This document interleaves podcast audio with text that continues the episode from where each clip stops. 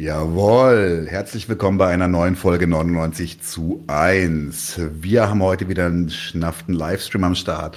Wir haben jemanden zu Gast von der Gruppe Free Mumia Berlin.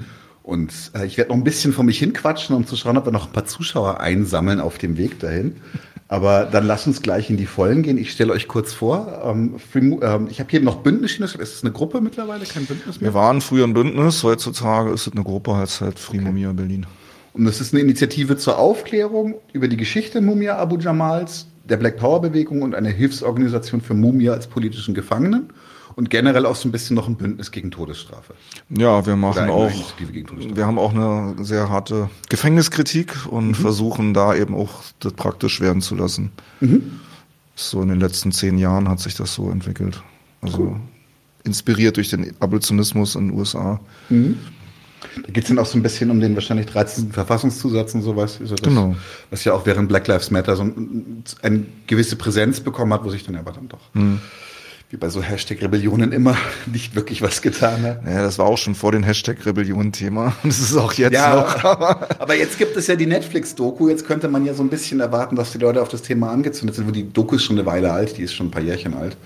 Die The 13th, aber ja, liberale, liberale Kritik. Ähm, ich fange gleich mal an, weil als ich das erste Mal in Kreuzberg war, da kann ich mich noch erinnern, dass mich überall diese Free Mumia-Plakate angelacht haben. Und ich habe überhaupt keine Ahnung. Ich warte keinen Brei, wer das ist. Überhaupt nicht. Da haben wir dich schon still gegrüßt. Genau, da habt ihr mich schon still gegrüßt. Und ich habe mich hat das äh, tatsächlich, es war so eine so starke Präsenz, ich dachte, der wird wichtig gewesen sein. Und habe mich dann zu Hause hingesetzt und habe mich mit Mumia Abu Jamal beschäftigt.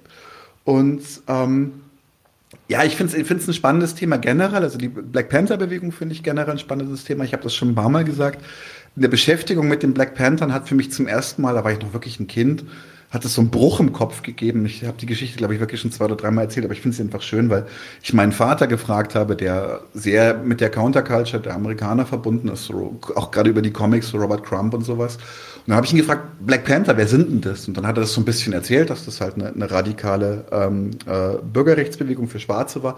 Und dann hat er den Satz gesagt, der, mein, der, der meinen siebenjährigen Kopf vollkommen angezündet hat, gesagt, die sind weitestgehend von der Polizei ermordet worden in meinem Kopf so, was, die Polizei ermordet Menschen? Das hat sich so festgebissen, dass ich schon sagen kann, dass die Beschäftigung mit, mit der Black Power Bewegung in den USA für mich so, so, so einen Keim meiner eigenen Radikalisierung gelegt hat. Insofern freue ich mich wahnsinnig, heute mal auch diesem Thema so ein bisschen eine gewisse Größe zu geben. Ähm, ja, lass uns gleich mit Mumia anfangen. Ähm, er ist wirklich eine Ikone. Man sieht ihn also nicht mehr so häufig wie früher, ist mir aufgefallen, aber die Poster sieht man noch, man sieht die Stencils noch. Ähm, wer ist Mumia Abu Jamal und aus was für Verhältnis kommt er eigentlich? Lass uns da so ein bisschen chronologisch mal seinen okay. Weg beschreiben. Also Mumia Abu Jamal ist natürlich, das sagt er selber, für viele ein Poster, ein Buch oder ein Stencil. Aber er ist ein realer Mensch. Er ist heute 68 Jahre alt.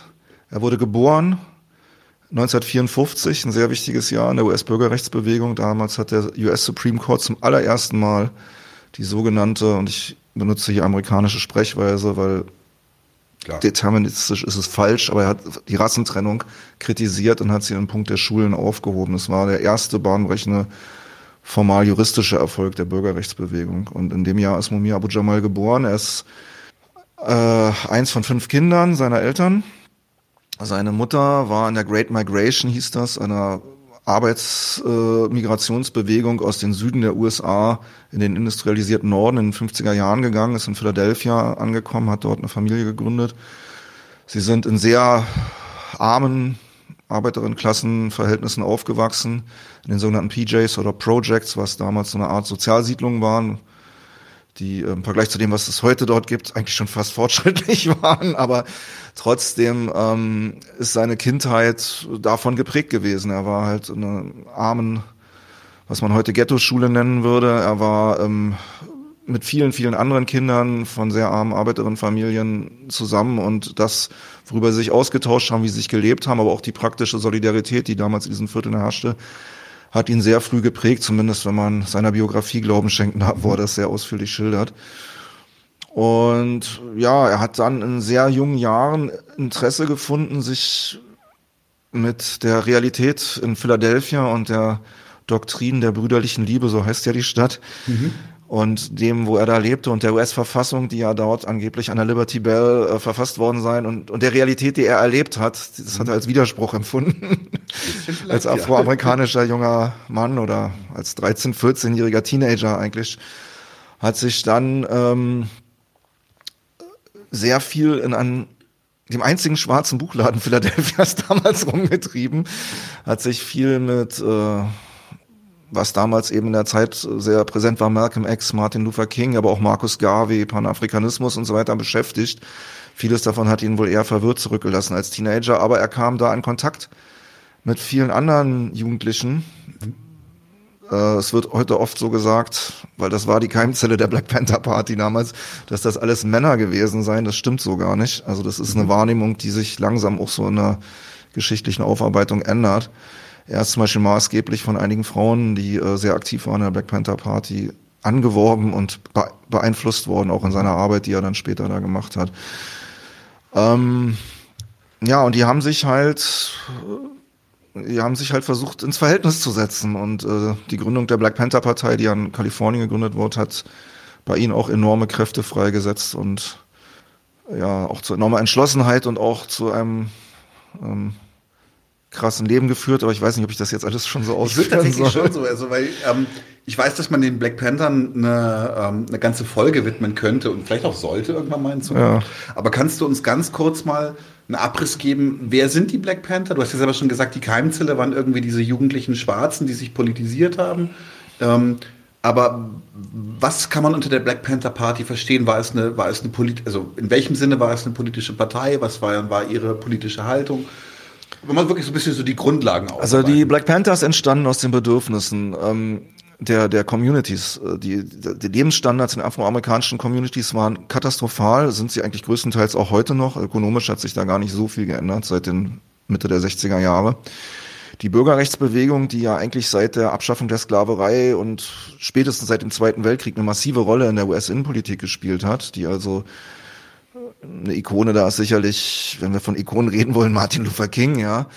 Die hatte auch eine enorme Ausstrahlungskraft und hat auch eine enorme Hoffnung in den Ghettos bewirkt, dass sich auf diesem Wege was ändern ließe. Und schon Leute wie Stokely Carmichael Anfang der 60er Jahre machten klar, dass immer die andere Wange hinhalten wahrscheinlich keine Lösung ist. Und die letzten knapp 100 Jahre, die ja da gerade seit der Abschaffung der Sklaverei vergangen waren, jetzt äh, nicht so viel aus ihrer Sicht erreicht hatte, so, ja.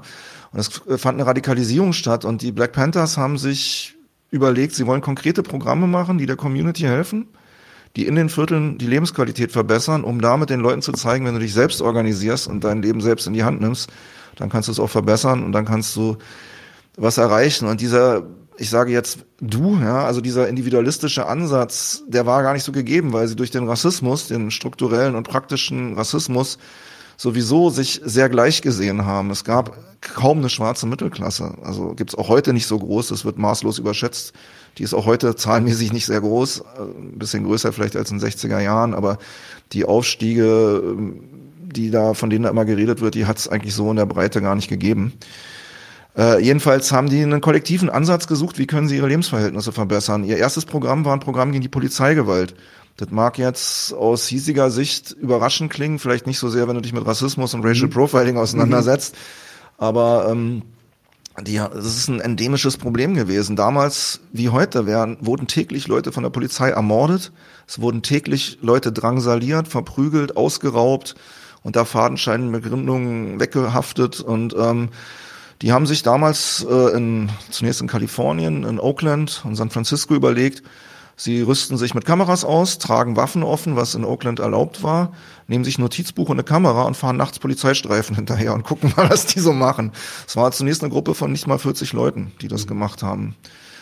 Und die Polizei war maßlos verwirrt, dass da Leute mit Waffen und Kameras neben ihren Aktionen stehen, Zeugenaufnahmen aufnehmen, äh, Leute interviewen, was ist denn hier passiert, äh, warum bist du blutig geschlagen, warum bist du so schwer beleidigt worden und ähm, was natürlich rhetorische Fragen waren, weil das war der Alltag, der die Communities geprägt hat. Also ich habe gelesen, dass in gerade in Oakland irgendwie nachts sich Leute nicht auf die Straße getraut haben wegen der Polizei. Ja, oder nach dunkel werden. Äh, und ähm, mit einem Schlag war die Polizei in, in, in der Bay Area so überrascht von dieser Aktionsform, dass sie nach zwei Wochen beschlossen haben, dass sie erstmal in allen People of Color Communities die Polizeistreifen einstellen. Und es ging ein absolutes Aufatmen durch die Communities. Die US-Presse griff das auf äh, mit rassistischen Slurs, die ich hier nicht wiederhole, aber auf jeden Fall sagten die, die sind auch noch bewaffnet. Obwohl das ihr absolutes Recht war, als Bürger des Staates Kalifornien Waffen, die du offen zeigst, zu tragen, wenn du halt die entsprechenden Waffenscheine hattest, die sie natürlich hatten. Ja. Aber ähm, eigentlich kommt diese Tradition des Waffentragens oder auch dieser Verfassungszusatz, der ja so heiß umkämpft ist und was ja auch großes Thema der US-Politik ist von den alten Sklavenhalterpatrouillen, ja, die dann immer gerufen wurden, um, äh, weil die weißeuropäisch stämmigen SiedlerInnen im Süden der USA waren ja eine absolute Minderheit im Vergleich zu der Bevölkerung an afroamerikanischen Sklavinnen und Sklaven. Und äh, alle jungen Männer damals waren angehalten, im Bedarfsfall bewaffnet aufzutreten, um die äh, Sklaverei durchzusetzen. Daher kommen diese Waffengesetze nicht aus irgendwelchen wie es uns die moderne Rechte klar machen will, äh, rechtslibertären Ansätzen. Ja, ja das wurde da, das Primborium wurde dann später gedichtet. Mhm. Das hatte eine ganz materielle Bedeutung, das Tragen von Waffen in den USA. Und dass jetzt Afroamerikaner und Amerikaner dieses Grundrecht, was für sie auch galt, für sich in Anspruch nehmen, war 1967 ein US-weiter Skandal. Und dieser US-weite Skandal spielte sich halt in den Medien ab und Leute wie Mumia, die auf der Ostküste in Philadelphia saßen, sahen das natürlich und waren elektrisiert. Die waren, das wollen wir auch machen. Und innerhalb von, äh, ich glaube, vier, fünf Monaten hatten sich 44 Ortsgruppen der Black Panther Partei gebildet in ganzen USA. Die haben innerhalb von nicht mal einem halben Jahr in der ersten Welle 15.000 Menschen organisiert.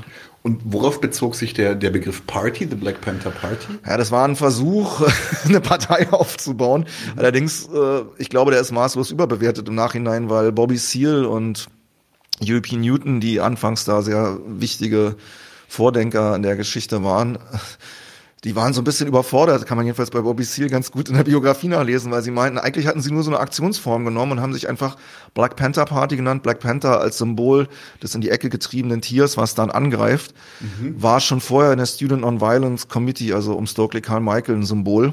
Oder, oder auch in anderen Gruppen. Das war jetzt keine Erfindung der Black Panthers, aber sie haben gedacht, sie wollen dieses Prinzip der Selbstverteidigung, sie hießen am Anfang auch äh, Black Panther Party for Self-Defense, als sie in Oakland anfing, äh, ganz deutlich machen, sie lassen sich diesen Polizeiterror und diese Rechtlosigkeit und diese Nullchance auf Teilhabe nicht mehr gefallen. Sie nehmen ihr Leben selbst in die Hand und sie haben das als Selbstverteidigung gewertet.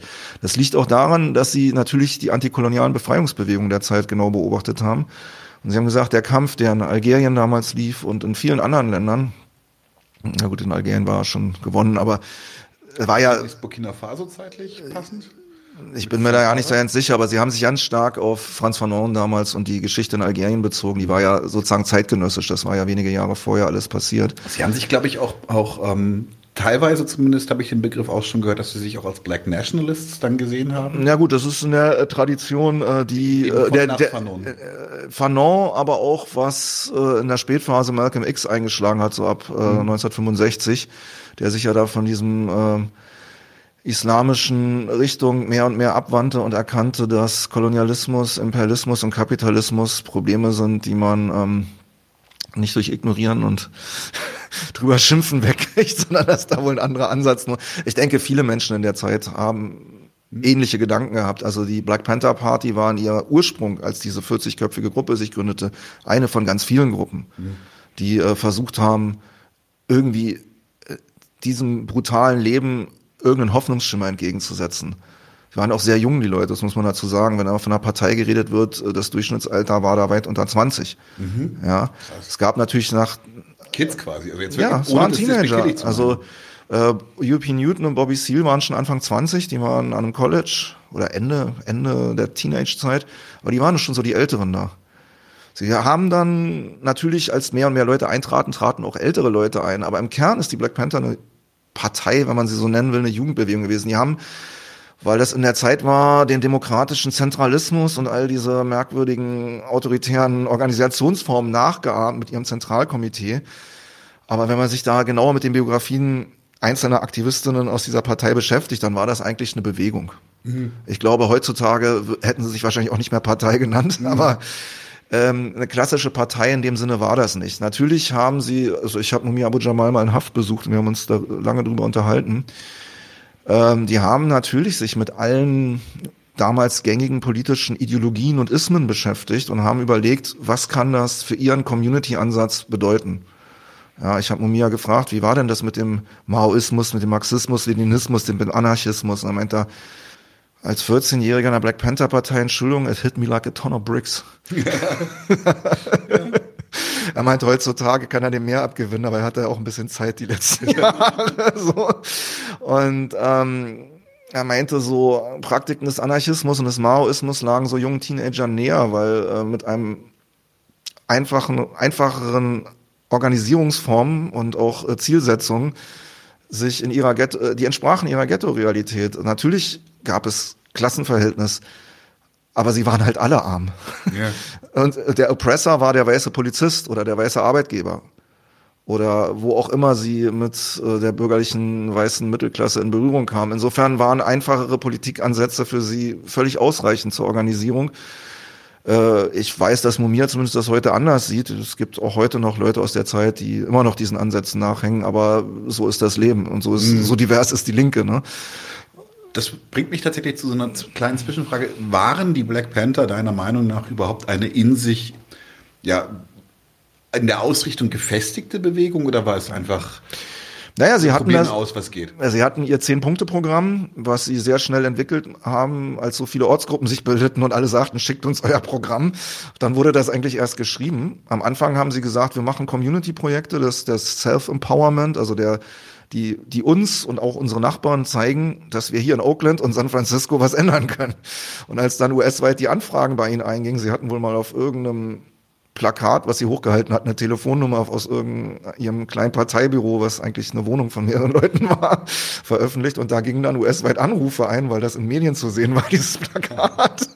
Also ja, ähm, das ist wirklich so gelaufen am Anfang. Ne? Das klingt jetzt vielleicht despektierlich für eine Bewegung, die so eine äh, Bedeutung ausgestrahlt hat, aber die haben sich an realen Problemen orientiert und haben natürlich auch um sich herum geguckt, was passiert denn so, was, was ist denn, und die haben sich unheimlich schnell entwickelt. Sie haben gemerkt, jetzt gehen wir in die Vollen. Also das haben die in wenigen Monaten erkannt. Mhm. Ne? Also ähm, und da waren natürlich auch viele Leute dabei, die vorher so eine Erfahrung von so einer organisierten Bewegung nicht hatten. Für die meisten war das neu. Ähm, sie waren insofern eine gefestigte Bewegung, als dass sie alle diese Programme umgesetzt haben. Und das hat natürlich auch eine gemeinsame Identität geschaffen und das hat natürlich auch gemeinsame Erfahrungen geschaffen, die in ganzen USA, also zumindest in den Großstädten, wo sie sehr aktiv waren, weniger im ländlichen Raum, ähm, zu gemeinsamen Erfahrungen geführt hat, auf die sie eine Weile lang auch versucht haben, gemeinsam zu antworten, dass sie so leicht zu spalten waren durch ein geheimdienstliches Programm namens Counterintelligence Program, ist natürlich ein Ausdruck dessen, dass unheimlich viele verschiedene Menschen da drin aktiv waren, die jetzt nicht nur persönliche Eitelkeiten hatten, wie das in so einem modernen Comic gerade irgendwie berichtet wird, das hat auch, das spielt in jeder Bewegung eine Rolle, die persönlichen Eitelkeiten einzelner Protagonistinnen und Protagonisten, es waren eher Männer in dem Fall, ähm, aber das gab natürlich auch unheimlich viele Ansätze, wenn wir uns überlegen, es gibt ja viele Bewegungen, die aus der Black Panther Partei entstanden sind, Gruppen oder auch Aktionsformen oder Denkweisen, die heute in den USA und auch weit darüber hinaus äh, praktiziert werden. Und so divers war die Partei und deswegen war es auch fürs FBI nicht so schwierig, sie zu spalten an, an Kernfragen. Mhm. Ähm, soll nicht despektierlich klingen, das ist vielen Bewegungen passiert und auch viel größere noch in den USA. Ich wollte gerade sagen, ist das nicht so, ja. dass das jetzt irgendwie also der ein Anfängerfehler ist? Nein, der, der amerikanische Staat ist gnadenlos da, wo äh, Organisationen eine Wirkmacht entwickeln, die ihm zutiefst zuwiderläuft. Und das ist mit der Black Panther Partei in den frühen Jahren ihrer Existenz definitiv so gewesen, auch noch in 70er Jahren. Und dann noch die äh, Zusammenarbeit mit der Friedensbewegung gegen den Vietnamkrieg kam, wo sich immer mehr Stadtguerilla-Gruppen wie die Weathermen oder Weather People auf, auf die Panthers bezogen haben, ja, in ihren Aktionen. Also ganz offen, in ihren Kommuniqués und so. Und dann sich das American Indian Movement nach ihrem Vorbild gründet, die Brown Berets, die Chicano-Bewegung. Die haben sich ja alle aus diesen, die haben damals so Kongresse veranstaltet. Die haben so verfassungsgebende Konvents genannt und haben gesagt, in der Präambel der US-Verfassung steht vom Volk für das Volk. Wir alle wissen, dass das Bullshit ist. Wie, wie sehe sowas denn wirklich aus? Und haben zwei Jahre lang durch die USA so eine Verfassungskonvent getourt, an dem circa zwei Millionen Menschen in den Diskussionen teilgenommen haben. Und das hat natürlich zusammen mit großen Organisierungserfolgen in einigen industriellen Großstädten wie Chicago zum Beispiel, Fred Hampton als Stichwort, äh, dazu geführt, dass das FBI äh, merkte, die bewegen was. Die bewegen wirklich was. Und ähm, die haben halt nicht nur die Polizeigewalt zumindest als das dargestellt, was sie sind. Es ist der amerikanischen Polizei danach nie wieder gelungen, dieses Image loszuwerden. Und es entspricht ja auch der Realität. Bis heute werden täglich drei, zwei bis drei Menschen umgebracht von der Polizei in den USA. Mhm. Und es war auch nie anders. Black Lives Matters hat halt unseren Blick darauf mal wieder geschärft, aber in den USA, äh, wenn du dich mit Afroamerikanerinnen oder äh, People of Color generell unterhältst, äh, das ist jetzt keine Neuigkeit. Da hat, doch, hat, hat doch Richard Pryor schon, schon in seinen Stand-Ups Witze drüber gemacht, dass er, obwohl er ein stinkreicher, ja, der äh, das N-Wort für sich benutzt, äh, obwohl er ein stinkreicher ist, dass das selbst wenn er beim Autofahren ihm nicht weiterhilft. Genau, genau, dass er dann sagt, Get a white friend war seine, genau. war seine Witzline. Oder, ja. oder dass, er den, dass er den Polizisten immer ganz genau beschreibt, was er jetzt macht. I'm reaching for the glove box because I don't want to be a fucking accident again. Ja, ja, ja. Ich meine, das ist äh, im Fernsehen lachen die Leute darüber, aber das ist, äh, es gibt ja zum Beispiel der Standardvorwand für Verkehrskontrollen, wenn äh, gerade mal das Blinklicht nicht funktioniert, äh, wenn das funktioniert ist, driving while intoxicated, also fahren. Ja, du bist auffällig gefahren und dann kann ja, genau. Rausziehen. In, in allen Großstädten der USA, in denen ich mich bisher aufgehalten habe, nennen die das DWB, Driving While Black.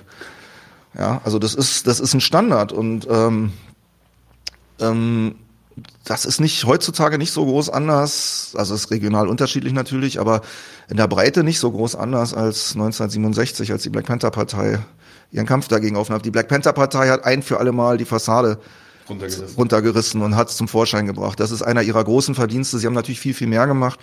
Sie haben zum Beispiel ähm, alles, was damals communitymäßig lief, ob es Schulen waren, Müllabfuhr, Wasserversorgung, sonst wie, lief nach den kommunalen Steuereinnahmen. Und mhm. läuft auch heute noch so in den USA. Und in armen Vierteln sind halt wenig Steuereinnahmen. Und dementsprechend äh, peilt, äh, äh wirklich die Hand mit Müllbergen auf den Straßen zu kämpfen. Ähm, es gab viele Versorgungssachen, die grundlegend sind, gab es nicht. Die Schulen waren unglaublich schlecht. Also ich habe mich mal mit einem Bekannten unterhalten, auch in der Mumia-Kampagne, der hat 1968 seine erste Festnahme als 13-jähriger Schüler gehabt, weil sie die Schule bestreikt haben, weil sie nicht mehr wollten, dass es ständig auf ihren Kopf regnet, wenn sie in der Schule sind. Ähm, also 1968, ne? und, und äh, das waren ganz reale Community-Probleme, die Gesundheitsversorgung. Die Panthers haben in 40 Großstädten freie Kliniken aufgebaut, in denen dann solidarisch auch Ärztinnen und Ärzte gearbeitet haben. Nach mhm. ihrer Arbeit sind die da hingegangen, haben Operationen durchgeführt. Für viele Afroamerikaner sind diese Krankenhäuser ihr erster Kontakt mit dem Gesundheitssystem jemals in ihrem Leben gewesen. Genauso wie das Essensprogramm für Schülerinnen und Schüler. Das klingt aus unserer Sicht vielleicht auch unverständlich, ja, aber ja. wenn äh, Eltern kein Geld für ihre Kinder fürs Schulgeld hatten und die aber den ganzen Tag da in der Schule waren, dann sind die nicht in die Schule gegangen. Mhm. Ja, und die Panthers haben halt gesagt, lernt lesen und schreiben, eignet euch die Grundkenntnisse an und haben dann meistens in großen Community-Kirchen, Entschuldigung, ähm, ein Frühstücksprogramm aufgezogen, wo jeden Morgen um sechs ähm, das Panther-Pflichtprogramm war, Essen für Kinder kochen. Ja. Äh, habe ich auch schon erstaunliche Geschichten. Ich bin ab und zu, also als ich in Philadelphia war, habe ich noch Leute getroffen, die das als Kinder erlebt haben und so. Und, Muss ich gar nicht vorstellen. Naja, und äh, das waren einfach Community Empowerment Programme teilweise gab es die auch schon vorher, aber in der Breite nicht. Und die Panthers haben es halt zu einem kontinuierlichen Programm gemacht, worauf sich die Bevölkerung verlassen konnte. Das hat ihnen unheimlich starke Sympathie natürlich eingebracht, weil ähm, viele Leute haben die Black Panther Partei Programme unterstützt, nicht unbedingt alles, was UEP Newton oder Bobby Seale oder äh, Eldridge Cleaver, Kathleen Cleaver im Fernsehen gesagt haben oder so. Ne? Aber ähm, sie waren sehr von der Basisarbeit der Panthers überzeugt. Lass uns mal kurz zurück zu Mumia kommen, weil äh, du, hast, du hast jetzt auch einen schönen Punkt aufgemacht. Jetzt ist die Frage, weil in den frühen 70er Jahren kam es zum Zerwürfnis zwischen äh, Mumia und den Black Panthers. Haben da zum Beispiel diese, diese Programme F des FBIs eine Rolle gespielt? Was ist, was ist passiert? Also Mumia hat kein persönliches Zerwürfnis mit den Black Panthers gehabt, seine gesamte Ortsgruppe ist ausgetreten. Die waren später in der United Front Against Fascism, UF wurde das mhm. abgekürzt. Das war eine Gruppe, die sagte, wir müssen mit anderen Organisationen stärker zusammenarbeiten. Die Black Panther Partei als solche ist gescheitert, das haben sie ich bin mir da nicht ganz sicher, Anfang der 70er Jahre entschieden. Also der, der, der Leiter der örtlichen Black Panther Grupp, Ortsgruppe, Reginald, Reginald Shell hieß der, der hat diese Gruppe aufgebaut. Im Prinzip waren fast alle Black Panthers, die vor der Panther-Partei waren, dann in dieser Gruppe aktiv.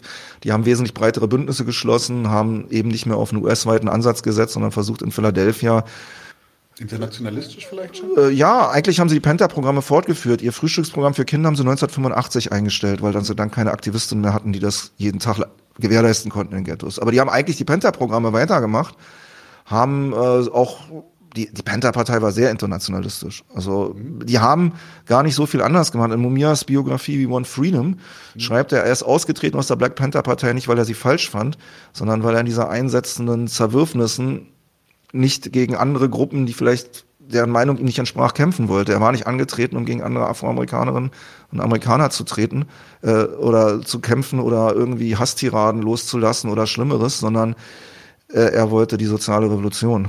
Mhm. Und äh, ihm war klar, dass die mit solchen Fights, wie sie sich Anfang der 70er in der Black Panther Partei abspielt, nicht mehr zu erreichen war im Rahmen dieser Organisation. So stellte das jedenfalls in We Want Freedom dar, was ich glaube 2004 veröffentlicht wurde. War die, war die UF dann seine politische Heimat bis auf weiteres? Er war äh, einige Jahre Mitglied. Man muss bei Mumia, ich hatte es ja schon erwähnt, Mumia ist mit 14 da eingetreten. Er war mit 15 ihr Pressesprecher schon. Mhm. Er hat auch sehr gute journalistische Schulungen bekommen. Er war eine Zeit lang auch in Oakland im Parteihauptquartier und hat da in der Zeitung mitgeschrieben und hat da auch wirklich eine journalistische Ausbildung bekommen, eine sehr schnelle, aber ähm, was er dann später daraus gemacht hat, zeigt sehr deutlich, die war wohl gründlich so. Und ähm, er ist er ist mit 14 aus der Schule gegangen. Er hat seinem Lehrer erklärt, ähm, den habe ich auch mal ein Interview gesehen, ich habe jetzt keine Zeit, wir machen Revolution, ich komme später wieder. Und äh, da war auch nicht mit alleine. Viele, also er war sehr jung, als er da eintrat, aber viele 15, 16, 17-Jährige waren Mitglieder der, der Black Panther Partei und äh, die haben alle ihre Schule abgebrochen, weil die rund um die Uhr Partei oder ja, Parteiarbeit hätten letztendlich gemacht haben. Also jetzt tatsächlich hypothet, also spekulativ von mir, ähm, hätten die nicht wahrscheinlich so oder so ihre Schule irgendwie abgebrochen, weil sie in so ärmlichen Verhältnissen irgendwann arbeiten müssen? Ja, natürlich, äh, wobei das in Philadelphia der 60er Jahre nicht so extrem war, wie es heute ist. Ach, ist schlimmer geworden. ist schlimmer geworden, oh, definitiv. Ja, das hat auch mit Privatisierung und der ganzen School-to-Prison-Pipeline, also ja eigentlich nur eine, Gefängnisse sind ja auch eine Form der Armutskontrolle und die, äh, die, die Subven also das sind keine Privatschulen, wie wir das aus unserem Verständnis als Eliteschulen kennen, sondern das sind Privatschulen von Coca-Cola und so weiter, ja, mhm. wo die eigentlich ihre Produkte loswerden wollen und genau wie in den Gefängnissen die Leute äh, ja wegsperren. Also es, es gibt den Begriff der School-to-Prison-Pipeline, also dem direkten Weg von diesen Verwahrschulen der Armen in die Gefängnisse. Also zumindest für junge Männer ist das nicht ungewöhnlich. Das war 1968 noch lange nicht so ausgeprägt, wie es heute ist. Also wenn wir über Gefängnisse reden, werde ich da vielleicht auch nochmal was zu sagen, weil die Entwicklung ist äh, eine, eine, moderne Entwicklung und die ist sehr aktuell. Mhm. Ich kenne es so ein bisschen, das natürlich jetzt, äh, will das nicht trivialisieren, aber in der Serie The Wire wird das in der vierten Staffel relativ schön gezeigt, dass halt in den armen Schulen so die Kids quasi schon, schon in der Schule zu Corner Boys ausgebildet werden. Also die Corner Boys sind die, die halt dealen. Und das meistens hören sie dann irgendwann auf, in die Schule zu gehen, weil sie in den kleinen Drogengangs unterkommen. Ich kenne die Serie nicht und äh, zum Thema Drogen und zum Krieg gegen Drogen und ja. zur Kriminalisierung von Drogen könnte ich jetzt eine Menge erzählen, aber ich weiß nicht, wie viele Stunden wir heute haben. Aber dann tatsächlich, dann kann ich tatsächlich sagen, ist, eine, ist äh, so, so ganz kurz nur so am Rande, ist in der Hinsicht tatsächlich eine, eine ungewöhnlich ähm, gegen den Strich gebürstete Serie für amerikanische Verhältnisse. Aber lass, lass das mal beiseite. Naja, ich meine, wir, wir haben ja als, als äh, vielleicht um mal die große Linie aufzumachen, als Reflex auf die Bürgerrechtsbewegung, auf die 68er Bewegung, auf die Panthers, auf die Anti-Vietnam-Kriegsbewegung und die, was heute gar nicht mehr so bekannt ist, eine massive Stadtguerilla-Bewegung, kannst du beinahe sagen, die es ja da auch gab. Es gab unheimlich viele Gruppen, die am Rande dieser Bewegung die Regierung ganz schön unter Druck gesetzt haben, die auch eine Inspiration für merkwürdige andere Versuche hier in Westeuropa dann waren, so, ne, ein paar Jahre später. Ähm, das heißt merkwürdig, ich will das gar nicht werten, aber es, es gibt einen Zusammenhang da, mhm. ja. Also sagen auch viele Leute, die in 60er und 70er Jahren in Deutschland aktiv waren, die sehen diesen Zusammenhang ganz klar, weil die haben unheimlich gebannt auf die Ereignisse in den USA geschaut. In den USA, was ja ähm, in der Weltgeschichte ein unheimlich bedeutendes Land war und, und revolutionäre Bewegungen, die wahrnehmbar waren im eigenen Land hatte. In den Millionen von Leute sich in der einen oder anderen Form beteiligt haben. Und Mitte der 70er Jahre gibt es diesen neoliberalen Kehrtwende, die dann natürlich unheimlich repressiv gerade gegen die Armen durchgesetzt wird. Und da spielen Schul, Gesundheit, Bildung und letztendlich Gefängnisse eine enorme Rolle. Deswegen 1968 waren die Verhältnisse der Unterdrückung, als die Black Panthers agierten, waren die Verhältnisse der Unterdrückung noch lange nicht so weit fortgeschritten, wie sie heute sind. Das sagen auch viele Panthers. Also Mumi hat das selber gesagt, als er vor dem Attica-Aufstand in New York auf einer Demonstration stand, kurz bevor das Gefängnis gestürmt wurde und zusammen mit einer Rede von Angela Davis lauschte, die dort äh, die Massenhaftierung von 240.000 Gefangenen in den USA massiv geißelte, war ihm nicht klar, dass er, er schrieb das in 2000ern, frühen 2000ern, dass ich heute Teil einer Gefängnispopulation von zweieinhalb Millionen bin. Das konnten wir uns damals nicht vorstellen. 1971. So. Die Amerikaner haben, glaube ich, pro Kopf die höchste Rate an Gefängnisinsassen. Ja. Also da kann, kann, kann selbst, äh, was man immer so als autoritär bezeichnet, so China und Co. kann da nicht mithalten. Also es ist in realen Zahlen so, dass im Augenblick 2,14 Millionen Gefangene in den USA inhaftiert sind, circa viereinhalb Millionen ehemalige Gefangene sind ohne Bürgerinnenrechte mhm. und dass äh, insgesamt fünf Millionen von denen noch in sozusagen Auflagenprogramm, also unter Kontrolle der Justiz stehen. Das heißt, also in reinen Zahlen ausgedrückt, jeder dritte afroamerikanische Mann im theoretischen Wahlalter ist davon mhm. betroffen. Jeder sechste hispanische Mann und jeder achte indigene Mann. Äh, ich rede hier bewusst von Männern, weil die Inhaftierungsraten beziehen sich zu 85 Prozent auf Männer. Mhm. Aber der, die, der Anteil der Frauen, die auch aus den Communities of Color kriminalisiert und inhaftiert werden, steigt rasant in den letzten Jahren. Äh, Im weltweiten Maßstab ist es so, die USA hat ungefähr knapp fünf Prozent der Weltbevölkerung. Das ist ja ein mhm. sehr großes Land. Äh, sie stellen laut UNO-Angaben, laut offiziell verfügbaren Zahlen, deswegen muss man mit China ein bisschen vorsichtig sein, weil die Zahlen da eben nicht wirklich frei verfügbar sind, mhm. stellen sie 25 Prozent der Gefangenenrate. Sie haben einen Gefangenenquotient von, ähm, ah, jetzt Mathematik war nie meine Stärke. Ist okay. er, ist, er ist ungefähr 700 Mal stärker als in der Bundesrepublik. Also, das sind schon, das sind schon Faktoren. Und in realen veröffentlichten Zahlen haben die russische Föderation, die auch eine sehr hohe Gefangenenzahl hat, und äh, China, von dem was offiziell bekannt ist, zusammen eine kleinere Gefangenenzahl als die USA. Und das Ganze ist aber in der Industrie organisiert. Land of the Free, Home of the Brave, ne? Ja, Land of the super frech. Ähm, noch ist bei uns Mumia ja noch äh, auf freiem Fuß, aber wir bewegen uns mit großen Schritten darauf zu. Ähm, ich muss das jetzt, ich möchte kurz, äh, damit wir dann auch in Ruhe über Mumias Bedeutung reden können, aber möchte ich die, die, die Biografie kurz äh, noch weiter vorbringen. Äh, am 9. Dezember 1981 passiert etwas, ich nehme es jetzt nicht vorweg, es ist aber ein, ein absolut essentieller Tag für, für Mumia Abu Jamal. Was passiert an diesem Tag? Offiziell gibt es was, was, äh, es sind was ist gelogen, was ist wahr? Kann man hm. das überhaupt beurteilen? Um, um, um auf den Kriminalfall Mumia Abu Jamal zu sprechen zu kommen, möchte ich kurz noch die Leute vorstellen, die an diesem Tag oder dieser Nacht unglücklicherweise aufeinander trafen. Das ist zum einen Mumia, das ist sein Bruder und ein nicht definitiv geklärte dritte Person, mhm. von der viele aber annehmen, dass sie wissen, wer es ist. Ich weiß es nicht. Ich finde, es gibt plausible Gründe, dass er es gewesen sein könnte, aber letztendlich weiß das nur die Polizei von Philadelphia, aber die hat sich für eine andere Version entschieden. Ja. Okay. Und ähm, ähm, Mumia Abu Jamal war, ist dann irgendwann mal zur Schule gegangen wieder und hat seinen Schulabschluss nachgeholt, hat ein Stipendium gekriegt, wo er in Vermont auf ein College gehen konnte, was für einen afroamerikanischen Teenager oder jungen Mann damals schon aus dem Ghetto natürlich eine unheimliche Chance war. Es wurden da über ähm, ja, philanthrope Stiftungen wurden an arme Kids aus den Ghettos Stipendien vergeben, dass sie halt auch mal eine, eine Uni von innen sehen können. Ähm, und das hat er gemacht ein paar Jahre, ist da mit dem Radiojournalismus, also über ein College-Radio in äh, Kontakt gekommen sich unheimlich dafür begeistert und hat unheimlich schnell auch Talent bewiesen, ist dann unheimlich schnell an der ganzen Ostküste in College-Radios zu hören gewesen, weil seine tagesaktuellen Shows zu politischen Anlässen kombiniert mit verrücktester Jazz- oder Reggae-Musik irgendwie ja. total beliebt waren. So. Gute Kombi. Ja, er hat auch Soul gespielt und so. Er hat einfach das gespielt, was ihm gefiel und hat aber dazwischendurch Leute interviewt. Er hat zum Beispiel da hat mir der Atem gestockt. Ich war mal Übersetzer für den Sohn der Rosenbergs, als der eine Deutschlandtour machte und habe äh, sozusagen seine Veranstaltung über, er hat damals versucht, ähm, viele Jahre versucht, das Verfahren gegen seine Eltern wieder aufnehmen zu lassen. Die beiden, ah, warte, ich möchte, muss, dazu muss ich jetzt kurz den Bogen schlagen, weil ich glaube, die Rosenbergs sind nicht allen ein Begriff. Das sind zwei, ich glaube, sie waren Kommunisten. Kommunistinnen und Kommunist, die äh, hingerichtet wurden 1954, weil sie angeblich ein Geheimnis der Atombombe verraten haben sollen an die Sowjetunion damals.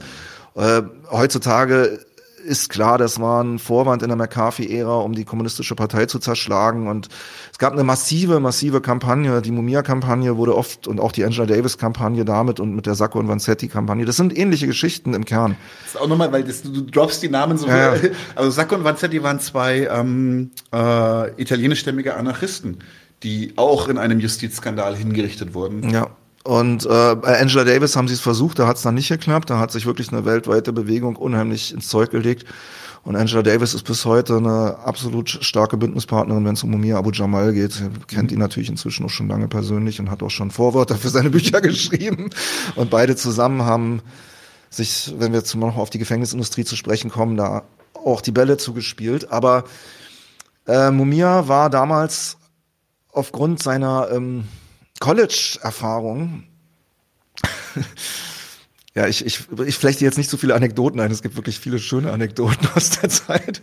Äh, Ich wollte das mit den Rosenbergs erwähnen, weil in der Veranstaltung hat dieser Sohn der Rosenbergs erzählt, dass er damals in einem unheimlich chaotischen, schlecht aufgeräumten Studio voller Kabel war an irgendeiner Universität in Philadelphia. Und Ah. Nee, nee, das ist hier, das ist top. Also das, und dass da ein junger Mann ihn zu seinen Eltern und zu der Todesstrafe und zu der politischen Repression, die dahinter stand, interviewt hat. Und die Abschlussfrage des einstündigen Interviews war, es könnte sowas heute wieder passieren. Dieses Interview fand 1980 oder 79 statt.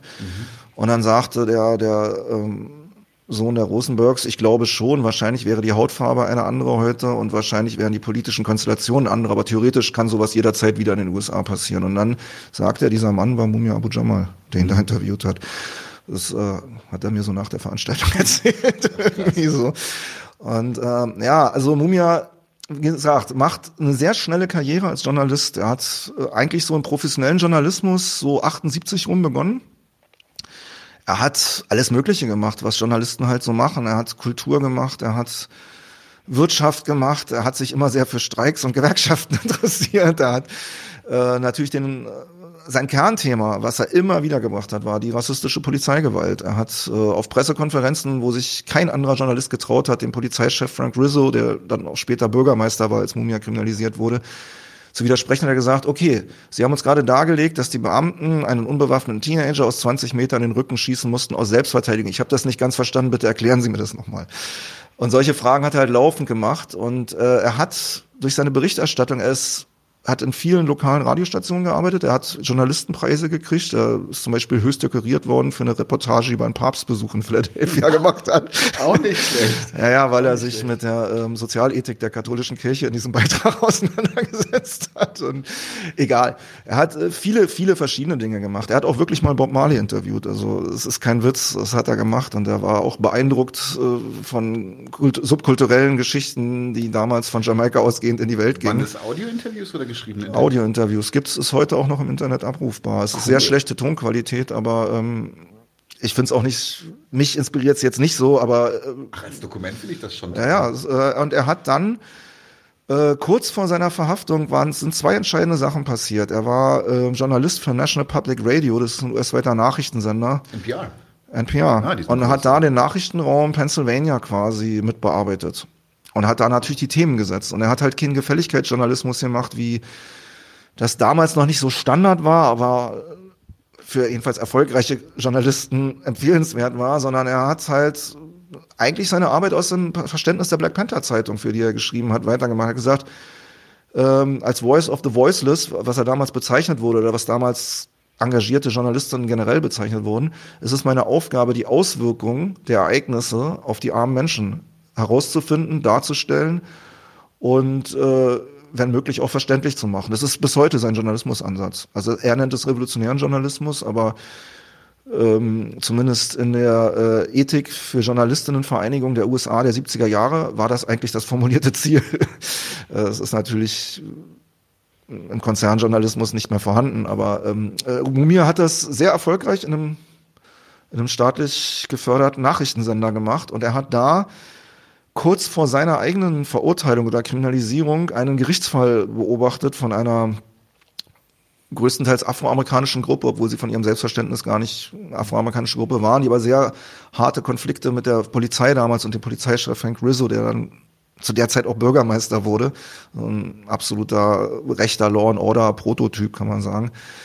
Äh, äh, der da eine Gruppe kriminalisierte und ähm, die wurden dann irgendwann verurteilt zu neun mit einer Waffe, die nachweislich nicht funktionierte, mit einer Patrone einen Polizeiofficer erschossen zu haben. Und dafür haben sie 40 bis 100 Jahre Haft bekommen.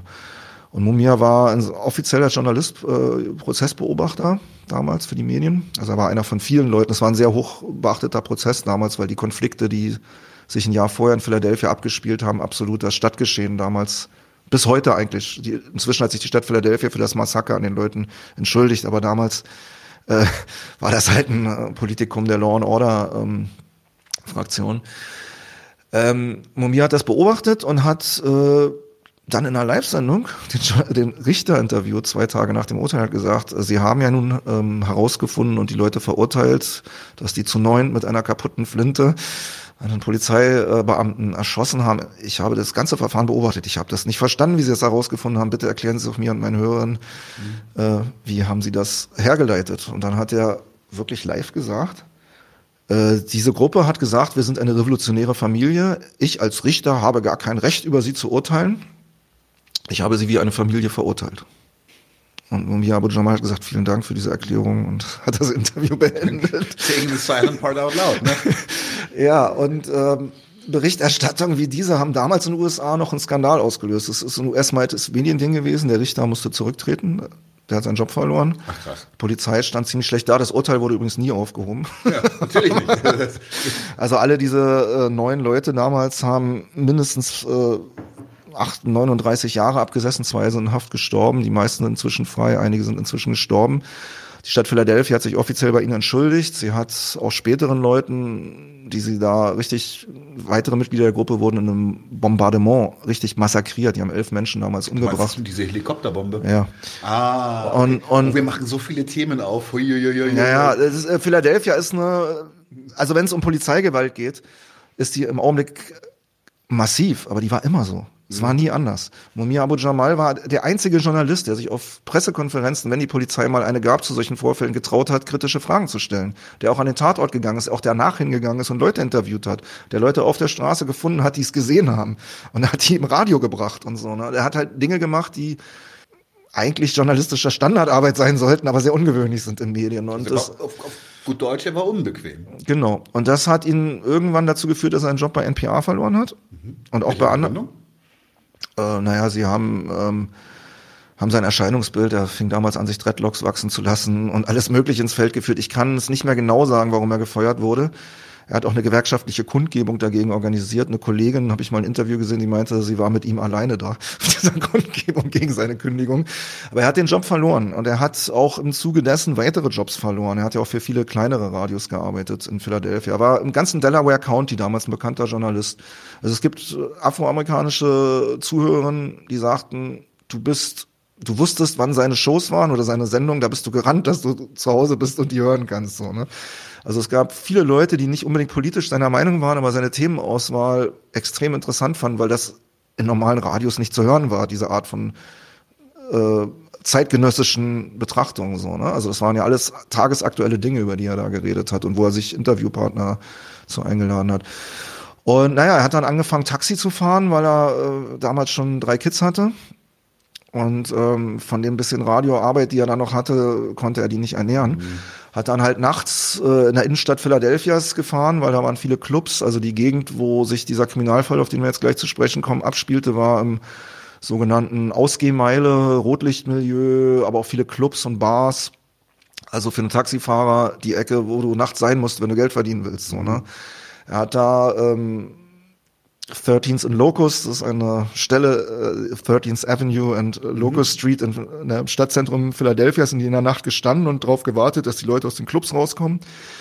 Sein Bruder hat ebenfalls prekär gearbeitet. Der hatte einen Nachtkiosk, den er mal bis nachts vier Uhr nachts betrieben hat oder drei Uhr nachts, auch ganz in der Nähe in der Innenstadt, zusammen mit seinem äh, Kumpel oder Jugendfreund Kenneth Freeman.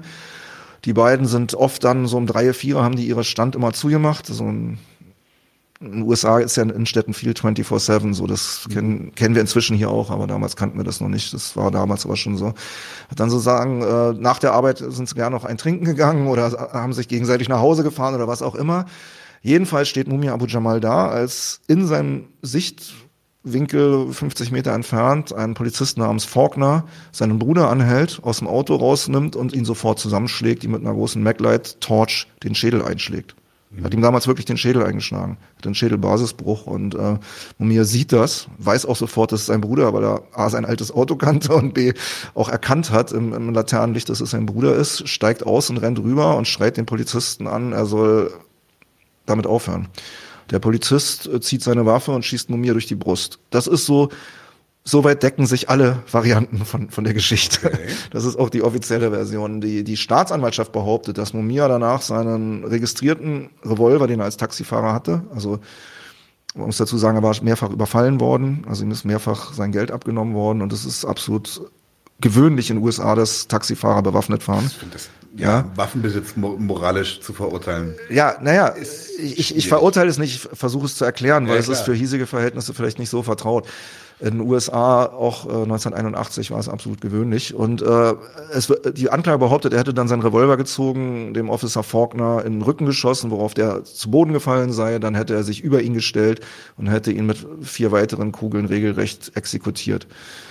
Aber wie, jetzt, wir, wie wir heute. Nur, also, aber die Kugel von diesem Polizisten hatte er schon in der Brust ja. in der Zeit. Ja.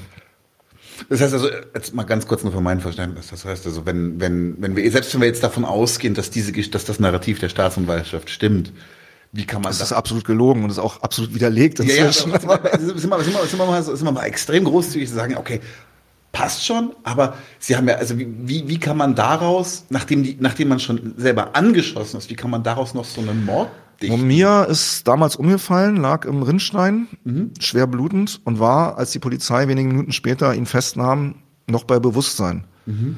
Also er ist zwar fast daran gestorben und auch an der Folter, die er am Tatort erfahren hat. Die haben ihn dann eine halbe Stunde im Blut liegen lassen. Danach haben sie ihn hochgehoben und an allen Vieren immer mit dem Kopf gegen äh, Feuerwehrhydranten gehauen. Die wollten ihn umbringen. Die wussten auch, wer er war. Äh, die haben, das ist das Charakteristische, die Rechte sagte man Philadelphia, read the transcripts, read the file transcripts, read the police transcripts. Äh, das haben viele Leute gemacht, ich habe es auch gemacht. Die mhm. sind auch öffentlich einsehbar, man kann die auch kopieren im, im Archiv von, Stadtarchiv von Philadelphia. Und es gibt auch Leute, die haben da exzessiv drüber geschrieben. Es ist so, dass am Tatort nicht die Kripo war, wie man vielleicht bei einem Homicide, Mörderfall oder sonst wie erwarten würde.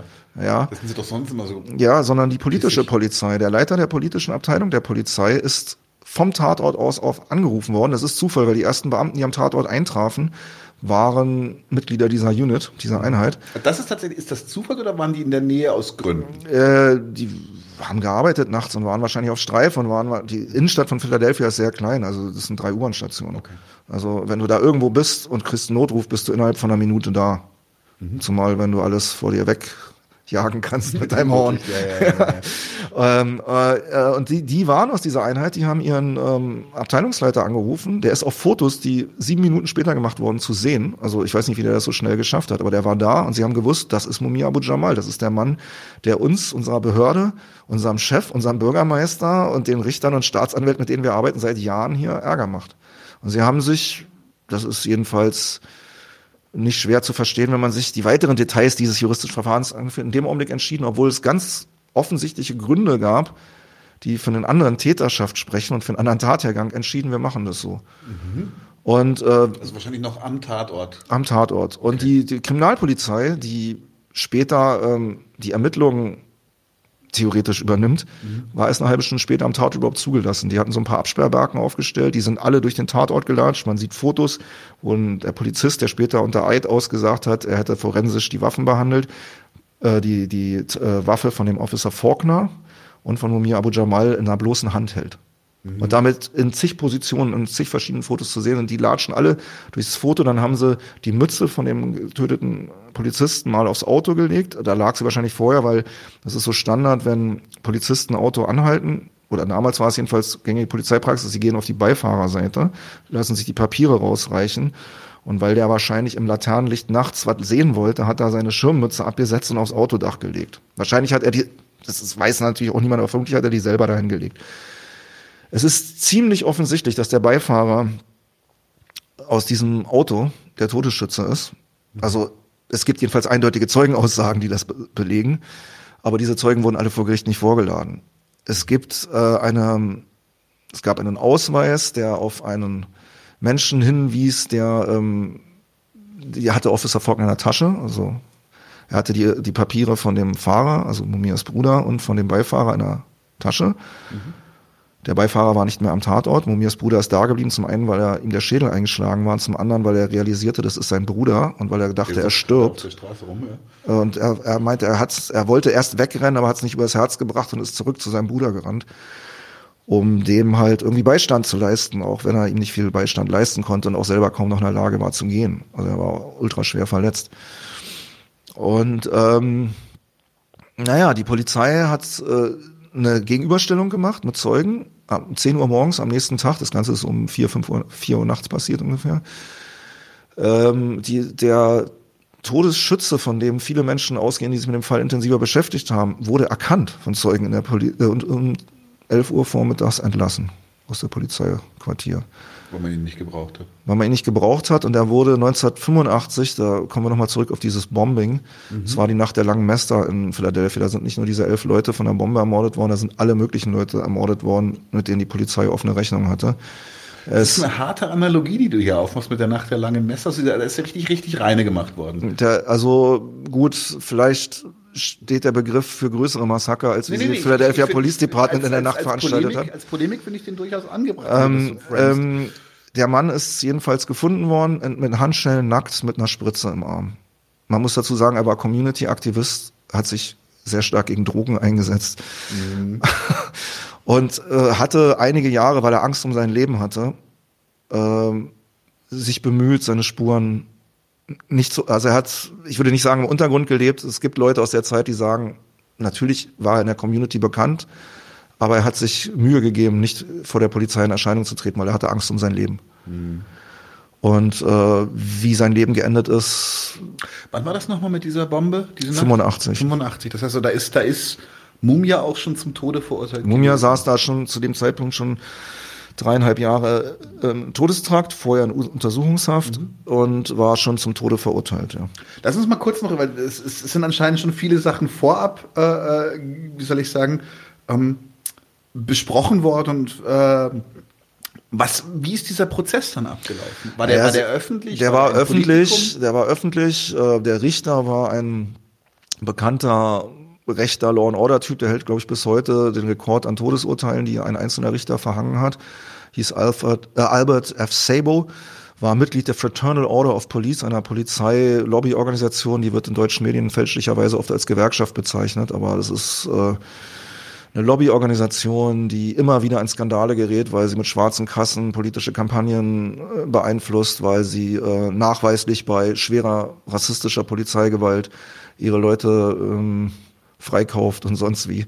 Also es gibt, ich glaube, alle drei, vier Jahre einen Riesenskandal in Philadelphia, wo eigentlich immer diese Organisation drin ist. Und die haben bis vor wenigen Jahren wirklich die Politik bestimmt, sowohl der Demokraten als auch der Republikaner, ein, ein, ein irgendein politisches Amt und Staatsanwaltschef ist ja auch ein politisches Amt da, der irgendwie was, oder die, es waren fast immer Männer, bis auf eine Ausnahme, äh, die was reißen wollten, in der, in der lokalen Politik, aber auch im Bundesstaat Pennsylvania kam an dieser FOP nicht vorbei, an dieser Fraternal Order of Police. Das hat sich jetzt glücklicherweise geändert.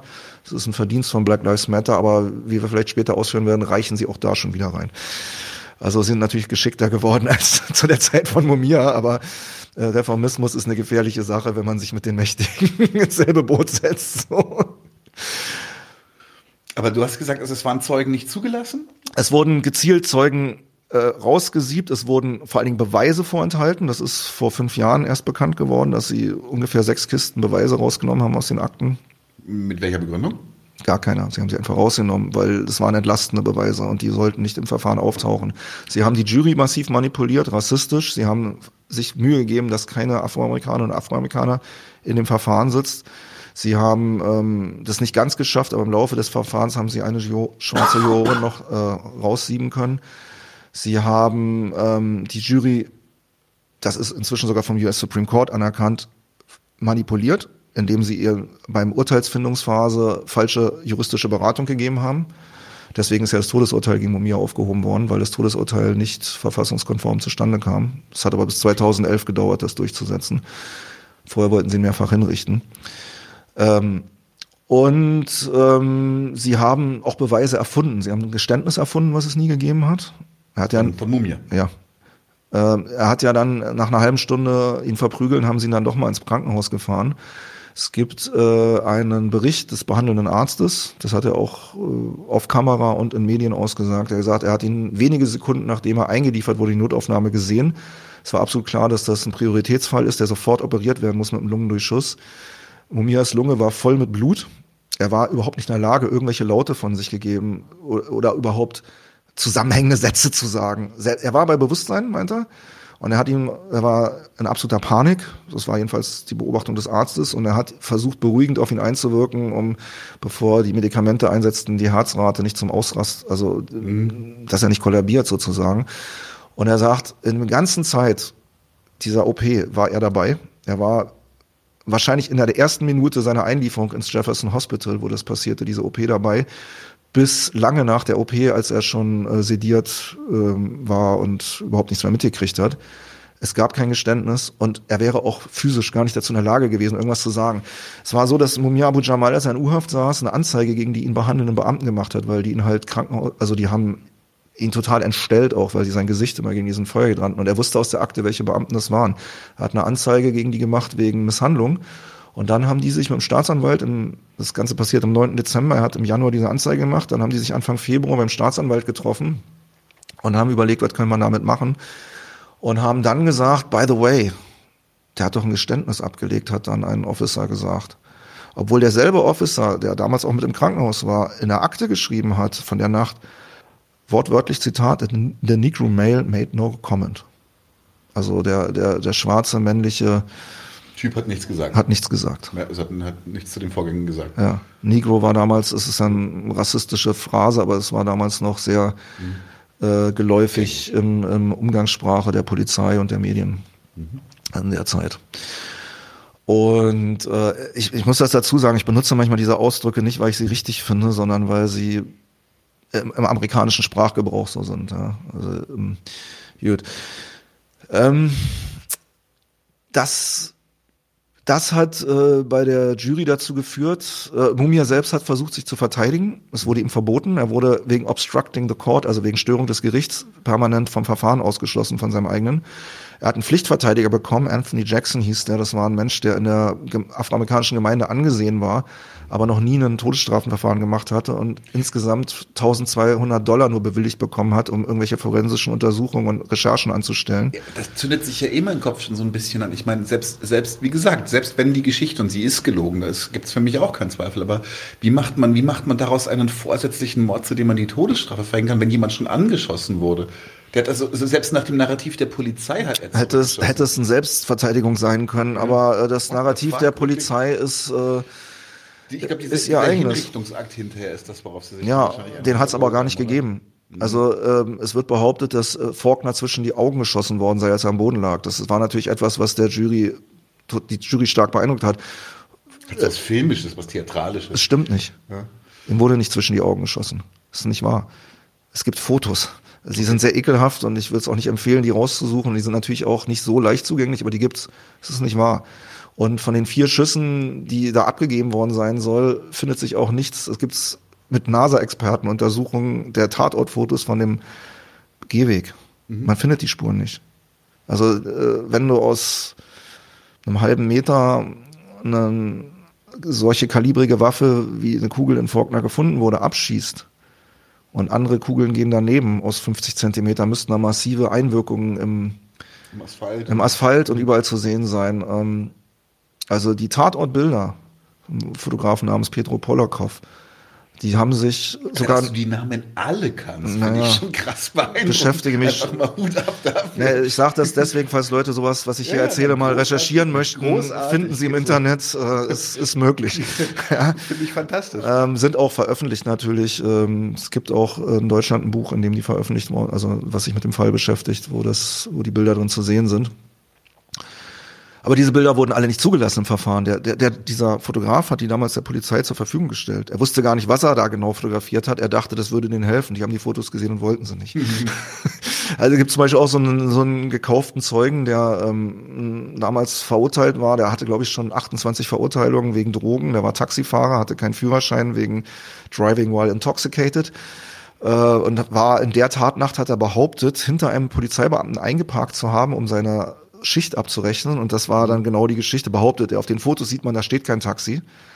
Entweder hat es nie da gestanden oder sie haben den Tatort manipuliert, indem sie es weggefahren haben. Aber auf den Fotos ist kein Taxi hinter dem äh, Cruiser des Beamten zu sehen, obwohl es Bilder in der Totalen gibt, wo der Wagen von Nunez Bruder und der Wagen von dem Beamten zu sehen sind, aber dahinter ist nichts. Ja, es war auch noch ähm, Halteverbot da. Also ein, ein, ein Taxifahrer, dem gerade der Führerschein weggenommen ist wegen betrunken Fahren, der ähm, gerade auf Bewährung ist, weil er äh, einen Molotow-Cocktail im Beziehungsdrama in die Grundschule seiner Freundin, die da Lehrerin war, geschmissen hatte. Absoluter Sympathieträger. Äh, ja, der ist ich würde denken, der hält nicht hinter einem Polizeiauto an im Parkverbot, um seine oder im Halteverbot, um seine Schichten abzurechnen. so, aber wer weiß, vielleicht war der Mann auch so sorgenlos, dass er das für realistisch hätte. einfach drauf und hat es nicht gemerkt. Na klar ist, dass er von der Polizei in den Tagen mehrfach kontrolliert wurde und ein Problem hatte. Das heißt also, es ist, er, er war erpressbar. Ein, ein, ein, intrinsisches Interesse, sich mit der Polizei gut zu stellen. Genau. Es gibt, es, es gibt auch in den sechs Kisten, die vor fünf Jahren gefunden wurden, einen Briefwechsel zwischen den Staatsanwalt, wo er die ganze Zeit fragt, wo bleibt mein Geld? Das hat er wohl nicht bekommen. Es ist, du meinst, der, der, der, der, der dieser Taxifahrer, dieser Taxifahrer Zeuge. fragt, wo bleibt mein Geld? Ja. Nach dem Verfahren, nach der Verurteilung. Ist ein über mehrere Briefe sich hinziehender Wechsel, wo er äh, schönen Urlaub wünscht und so und dann, ja, wo bleibt denn jetzt mein Geld? Äh, also das ist so die Qualität des Verfahrens. Amnesty International hat zwei, im Jahr 2000 eine sehr gründliche Untersuchung des Verfahrens gemacht. 2000 waren natürlich viele Dinge noch nicht bekannt, die wir heute wissen, aber schon von dem, was damals bekannt war, von den Widersprüchen, kamen sie zu dem Einschätzung, also ich zitiere jetzt Amnesty Sprech, dass es den Mindeststandard zur Durchführung oder Gewährleistung fairer Verfahren nicht genügt hat. Das ist eine höfliche Umschreibung für es war. Und, und weiter, dieser Prozess, Prozess war durchzogen von politischen Interessen.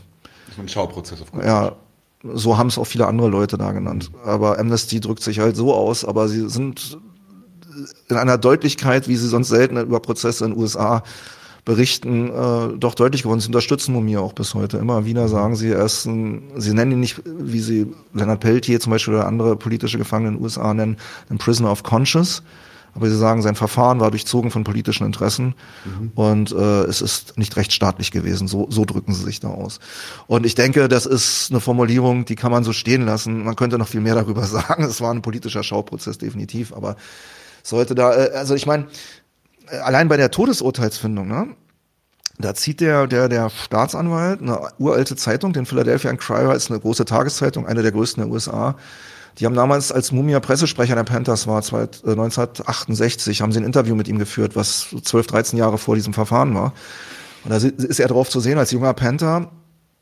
Und äh, da wird er interviewt zu der Hinrichtung von Fred Hampton. Ich weiß nicht, ob wir diese Geschichte jetzt den Hörern und Hörern auch erzählen müssen.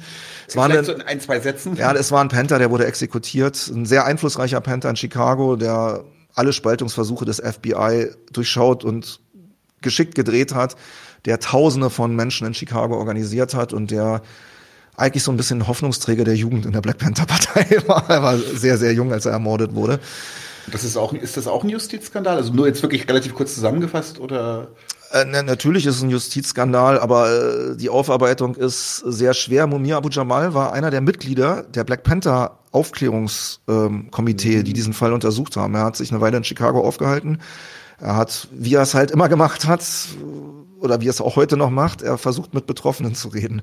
Mhm. Und er hat sich sehr genau und er hat danach als Redner der Black Panther Partei verschiedene Veranstaltungen gemacht. Und da gibt es eine Veranstaltung, die er in Philadelphia vor weit über 1000 Menschen gehalten hat in einer großen Gospelkirche, wo er gesagt hat, ähm, wo er ein Mao-Zitat, was damals äh, sehr geläufig war, als Beurteilung dessen, was da passiert ist. Der Staat hat behauptet, die würden Waffen horten und terroristische Aktivitäten vorbereiten, was absoluter Quatsch war. Das stimmte nicht. Ne?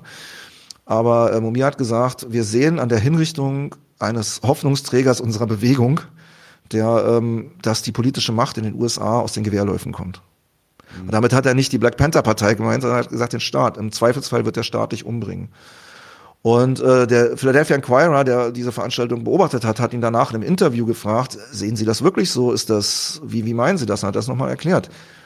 So, aber das, die Überschrift des Artikels war the, uh, the Political Power Grows Out of the Barrel of a Gun. Politische Macht kommt aus den Gewehrläufen. Das war aber dann natürlich auf ihn gemünzt.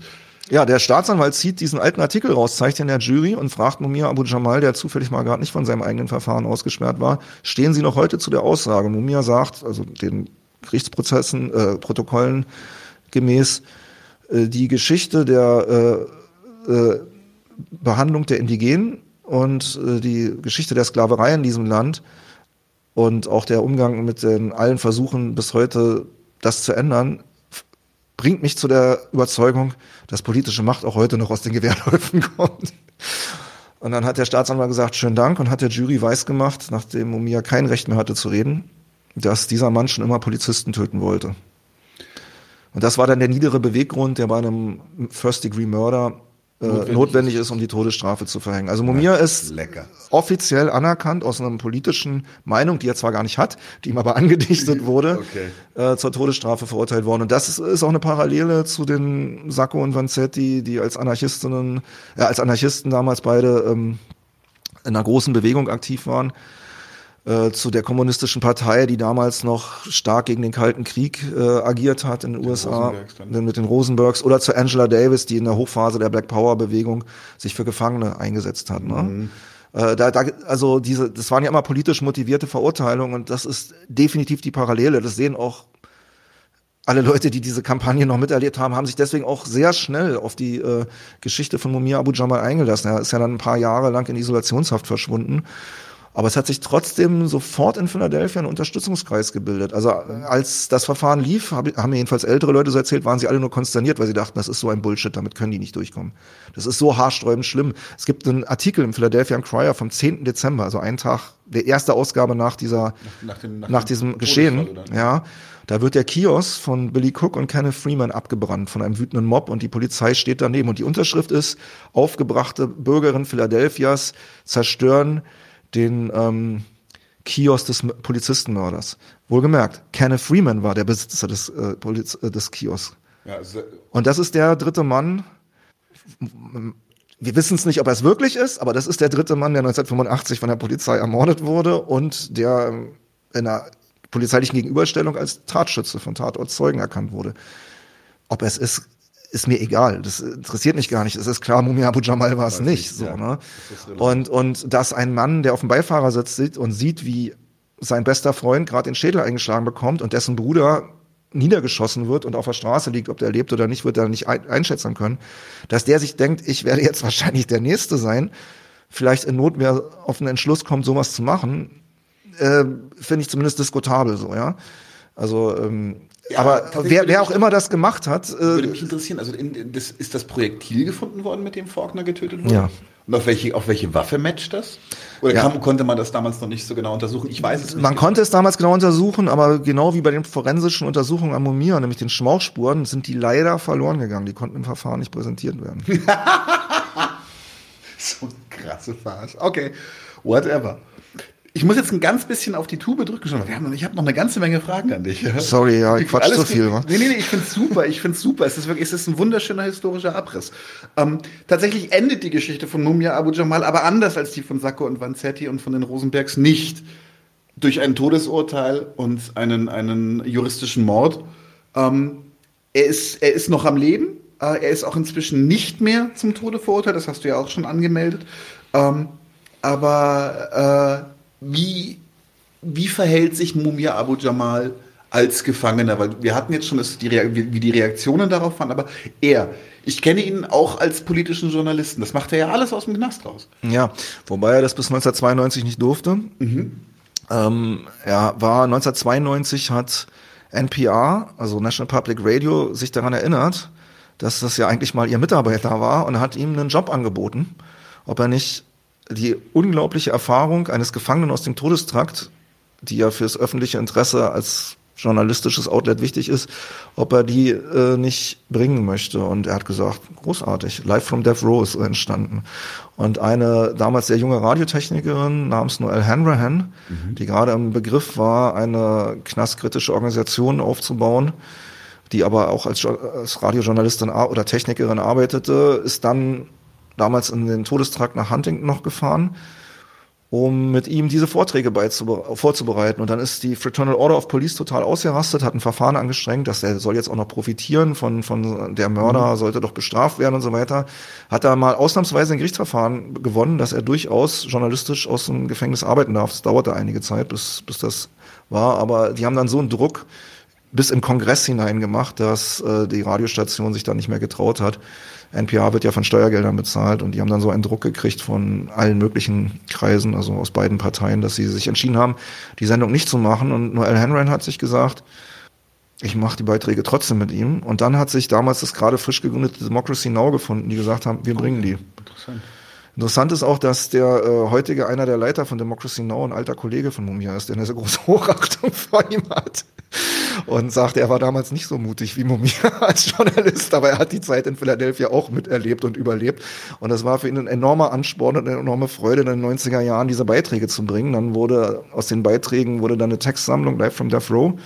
Das war das erste Buch von Mumia was äh, auch massiv angefeindet und angegriffen wurde. Es hat sich ein einziger Verlag in den USA getraut, für eine lächerlich geringe Geldsumme dann das Buch zu verlegen. Es ist ein Bestseller geworden und bis heute wird es verlegt und in zig Sprachen übersetzt. Aber äh, es war wirklich das erste Mal, dass ein Gefangener über sich und andere Gefangene schreibt. Er hat eigentlich hauptsächlich, und das zeichnet Umias Arbeit eigentlich aus. Er hat eigentlich fast nie über sich geschrieben. Bewegungsmäßig sagt er auch mal, wenn er gefragt wird, was über sich.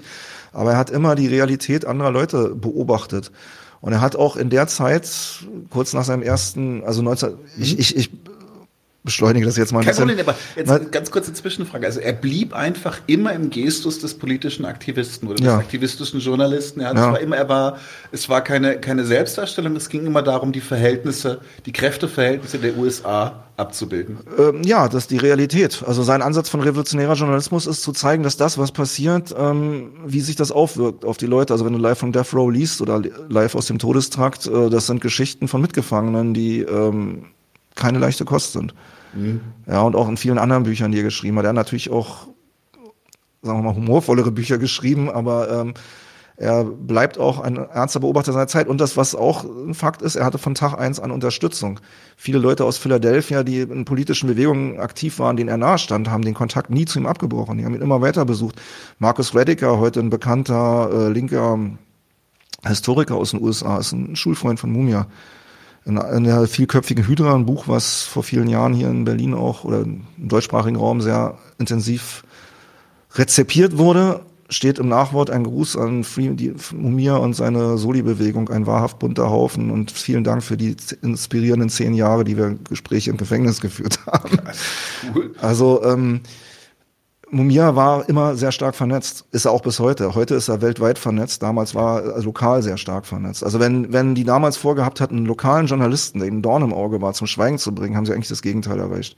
Mumia hat mitgeholfen, äh, die Realität der Gefängnisse in den USA, die Massenhaftierung als Fortsetzung der Sklaverei, die Brutalität der Todesstrafe, die eben nicht nur in irgendwelchen Terrorregimen abgeht, sondern in einer sogenannten westlichen Demokratie, ja, so so auf die Tagesordnung zu setzen, dass ähnlich wie bei den Black Panthers in den 60er Jahren die Polizeigewalt, sie das nie wieder weggekriegt haben. Ja. Mhm. Natürlich gibt es inzwischen viel, viel mehr Leute wie Mumia, äh, äh, die genau wie Mumia aus den Todestrakten arbeiten. Aktuell Keith Lamar, wer sich damit mal beschäftigen möchte, sehr interessanter Aktivist aus Ohio, der ähm, Oktober, November diesen Jahres hingerichtet werden soll. Der, der auch für Prison Radio, das ist nämlich das ist mir wichtig noch zu sagen, es ist eine Radiostation, die sich, die nur gefangene Korrespondenten hat die nur Gefangene in den USA zu Wort kommen lässt. Sie haben 52 Korrespondenten derzeit aus verschiedenen US-Bundesstaaten. Mhm. Mumia war ihr erster.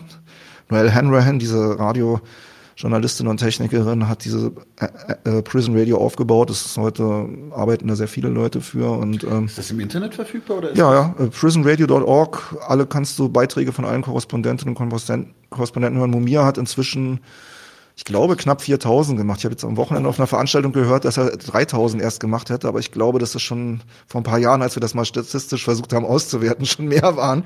Aber auf jeden Fall eine sehr hohe Anzahl. Mumir ist ein Journalist, der nach wie vor, wenn es seine Gesundheit, die inzwischen stark angegriffen ist, erlaubt, äh, ein bis drei Beiträge die Woche veröffentlicht. Mhm. Und er schreibt, glaube ich, auch für die junge Welt tatsächlich. Naja, das sind Beiträge von ihm, die auf Prison Radio erscheinen und die dann ah. jemand von der jungen Welt übersetzt und in der jungen Welt veröffentlicht.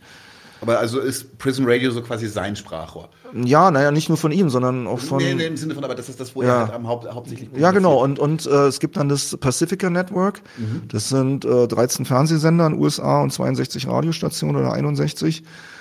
Und die übernehmen viele von denen das auch regelmäßig. Und äh, die haben einen Medienanteil in den USA von ungefähr sieben Prozent. Mhm. Also erreichen ein paar Millionen Leute wöchentlich. Und es gibt nach wie vor ein Forum für Mumia in den USA von ja, ein paar Millionen Menschen, die es zumindest wahrnehmen können. Ob sie es wirklich wahrnehmen, das kann ich nicht beurteilen. In Philadelphia nehmen sie es wahr, das weiß ich, aber ich kann das nicht so genau sagen, wie das in zum Beispiel ländlichen Gegenden der USA ist, wo es durchaus auch noch unabhängige Medien teilweise gibt. Also es sind nicht mehr viele, weil die, die Medienlandschaft der USA gehört eigentlich drei Konzernen zu, zu 93 Prozent. Aber ähm, deswegen, äh, es gibt, es gibt nach wie vor unabhängigen Journalismus in den USA. Also es wird ja immer so getan, als ob die USA so furchtbar äh, neoliberal rückständig und im finsteren Mittelalter leben. Ich, ich warne davor, solche Einschätzungen sind verfälschend. Die haben auch schon Methoden gefunden, sich dagegen zu wehren, die wir noch gar nicht kennen, weil wir noch gar nicht das Ende der, des neoliberalen Abstiegs erreicht haben. Wir kennen noch nicht gar nicht alles, was die mit uns vorhaben. Also wer lernen möchte, was uns unsere Lebensrealität in fünf bis zehn Jahren ähm, maßgeblich verschlechtert, möge sich bitte auf entsprechenden Gebiet mit den USA auseinandersetzen. Wir können eine Menge lernen. England übersetzt das meistens und dann kommt es in Deutschland und in anderen EU-Staaten. So. Ähm, deswegen, ich finde die Medienlandschaft der USA sogar fast hoffnungsvoll im Vergleich zu dem, was ich hier im Augenblick erlebe. so. Naja, weil es eben auch unabhängige Radio- und Fernsehstationen gibt, die durchaus hörerbasiert äh, und in der Lage sind, unabhängige Nachrichten zu bringen. Mhm. Also äh, klar, wir beide versuchen das jetzt auch gerade hier in diesem Augenblick, aber äh, wir sind uns natürlich auch bewusst, dass wir uns freuen, dass uns Leute zuschauen und sich die Zeit nehmen, sich das anzuhören, aber ähm, wir wissen auch, dass das nicht Millionen sind. Nee, nee, aber morgen. Nein, Spaß beiseite, es ist harte Arbeit. Ähm, ja. Wie ist denn, wie ist denn der, die, die, der Umgang in der, in der Öffentlichkeit jetzt mit Mumia Abu Jamal? Du hast ja schon gesagt, dass ähm, das Todesurteil konnte erfolgreich angefochten werden. Das ist jetzt schon mal ja. schon mal nicht so schlecht. Also Sie haben ihn in Anführungsstrichen begnadigt zu lebenslang ohne Möglichkeit der Entlassung. Also life without parole, was dann lebenslänglich im wörtlichen Sinne heißt. Mhm. Äh, ich müsste eigentlich viel mehr zu der Justiz in den USA sagen. Es tut mir leid. Du, weil, ganz ehrlich, komm einfach nochmal. machen, wir, machen wir mal eine Veranstaltung über die Gefängnisindustrie. Machen wir mal eine Unterhaltung total darüber. Total gerne, total gerne. Das ist ja. ein super wichtiges Thema. Ja, weil das, das kann ich jetzt so in dem, was wir da eigentlich zu sagen, weil Mumias Fall ist kein Einzelfall. Mhm. Mumias Fall ist ein bekannter Fall. Und Mumia ist in der Lage, sich selbst zu wehren und selbst darauf Einfluss zu nehmen. Mhm. Das ist anders als bei 2,14 Millionen anderen Gefangenen. Ja, ja. Aber ähm, alles, was ich bisher beschrieben habe über Mumia, ist nicht ungewöhnlich. Drei Prozent der Gefangenen in den USA sind überhaupt nur im Gerichtsverfahren verurteilt worden. Die anderen sind in Schuldhandel inhaftiert. Kannst du dir das vorstellen? Zweieinhalb Millionen Menschen aktuell, von denen gerade mal drei Prozent eine Haftstrafe in einem Gerichtssaal bekommen haben? Ich meine, wenn man Sklaverei machen will, muss man es so machen, weil stell dir mal vor, die müssten 2,14 Millionen oder vor ein paar Jahren hatten sie noch 2,5 Millionen Gefangene, so viele Gerichtsverfahren machen. Das ist logistisch gar nicht möglich. Ne? Die haben das Recht auf ein Verfahren abgeschafft. Durch Mehrfachbestrafung, mhm. Free Strikes You Out ist ein genau, Stichwort. Diese, die, und die Plea Bargains, die Schuldhandel, was, was, was sie hier ja auch seit 2013 peu à peu einführen. Also wenn du vorhast, eine Massenhaftierung zu machen, um arme Menschen in Massen zu kontrollieren, mhm. nimm ihnen das Recht auf ein anständiges Verfahren. Das ist äh, einer der Grundpfeiler davon. Mhm. Wenn du, wenn du noch als, als Rechtsstaat durchgehen möchtest. Wir hatten mal mit einer, mit einer Gefangenenaktivistin aus Deutschland zu tun. Ähm, und die hat auch, also die hat auch beschrieben, dass auch diese, diese, diese Möglichkeiten der Überausbeutung von Gefangenen, also dieses Sklavereiartige ähm, Moment, dass das in Deutschland auch schon existiert. Also ja, wir hatten hier über anderthalb Jahre eine Gefangenengewerkschaft. Also es gibt Kämpfe in Knästen, es gibt äh, viele, viele Formen des Widerstands und die Gefangenengewerkschaft war ein Punkt davon, aber die hat sich genau an dem Punkt gebildet. Natürlich haben wir, äh, Gefängnisse sind immer Kontrolle der, also letzte Sanktionsmöglichkeit der Armen gewesen. Das ist ihre Funktion im bürgerlichen kapitalistischen Staat. Nichts anderes. Die ganze, ähm, wie soll man sagen, ähm, äh, Crime and Punishment Debatte, also diese ganze Strafrechtsdiskurs ist ein völlig verzerrter. Mhm. Also die, die wenigen Gewaltverbrechen, die will ich jetzt nicht beschönigen, die sind schlimm und vor allen Dingen auch traumatisierend für alle, die damit zu tun haben. Aber das ist ja nicht unsere Lebensrealität. In den Knästen in allen westlichen Staaten sitzen arme Menschen, die keine Teilhabe haben und sich eine adäquate Verteidigung meistens nicht leisten können. Und da ist Mumia einer von vielen. Ich meine, heutzutage, ich, ich kann mich erinnern, an einem Punkt der Kampagne vor vielleicht 15 Jahren mussten wir mal 25.000 Dollar zusammenkriegen, die für eine juristische Eingabe an den US Supreme Court notwendig waren. Wir haben die mit Spenden damals nicht zusammengekriegt. Da haben Leute tief in die eigenen Taschen gegriffen. Wahnsinn. Ja, und Mumia ist ein sehr bekannter Fall. Mhm. Ja, aber die, die, allein die Gebühr, um diese Eingabe ja. vor Gericht zu machen, hat 25.000 Dollar gekostet. Wir haben die als eine international bekannte Bewegung nicht über Spenden zusammenbekommen. stell dir mal vor, du bist nicht bekannt. Naja. Du hast es einfach verloren. Es gibt Statistiken von Antitodesstrafenorganisationen, die sagen, wenn du mit der Todesstrafe in den USA angeklagt wirst, musst du im Durchschnitt ein Minimum von 220.000 Dollar aufbringen, um überhaupt eine Chance auf ein faires Verfahren zu haben. Das heißt nicht, dass du dann nicht verurteilt wirst.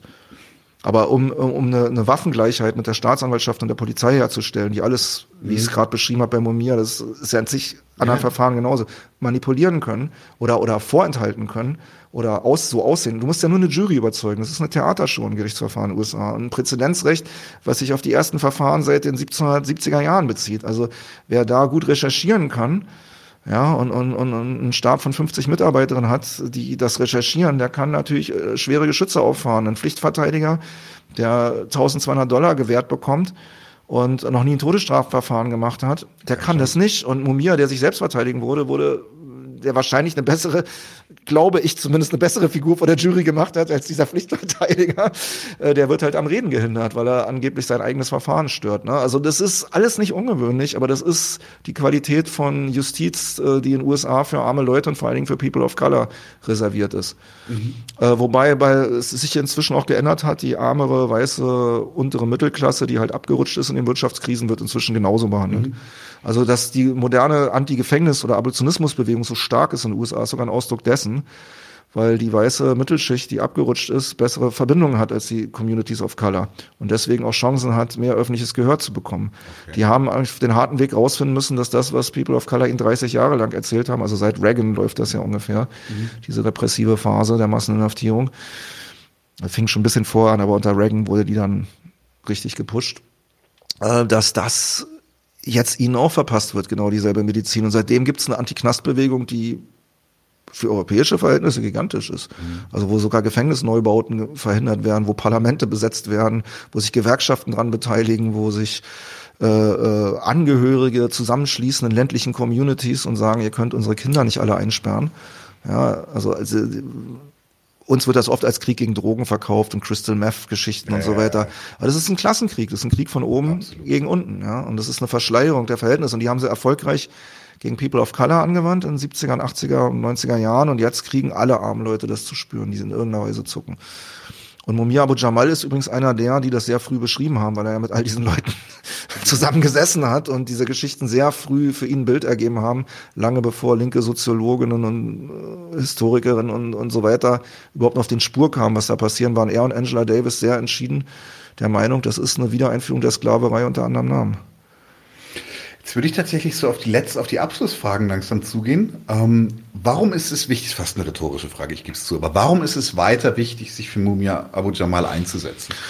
Also es gibt da verschiedene Aspekte, ja, und ich kann meine persönlichen sagen, aber ich weiß, dass es, ich habe unheimlich viele verschiedene Begründungen im Laufe der Jahre gehört, warum Leute das machen. Er hat natürlich eine Ausstrahlungskraft und äh, es gibt eine große Hoffnung, gerade wieder auch unter jüngeren Leuten in Philadelphia oder die da, die, die dortige Black Lives Matter Bewegung war deutlich radikaler als zum Beispiel in anderen Regionen.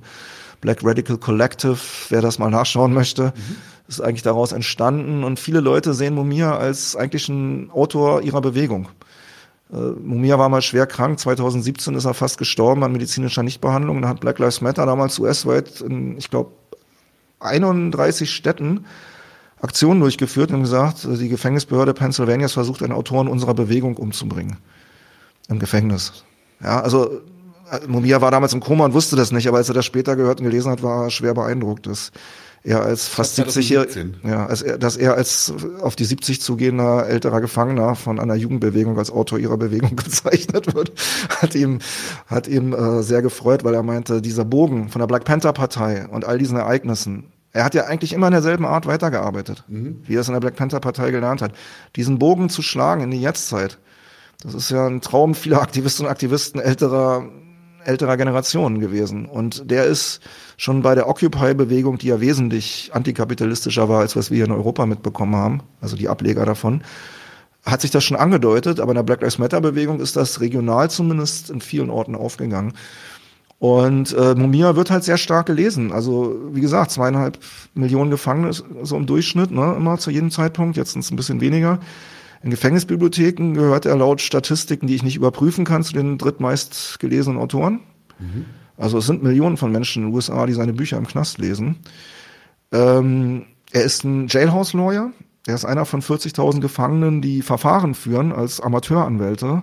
Ich habe mit einem seiner Todestrakt-Kollegen, Harold Wilson, vor elf Jahren hier in Berlin eine Demonstration gemacht für Mumia.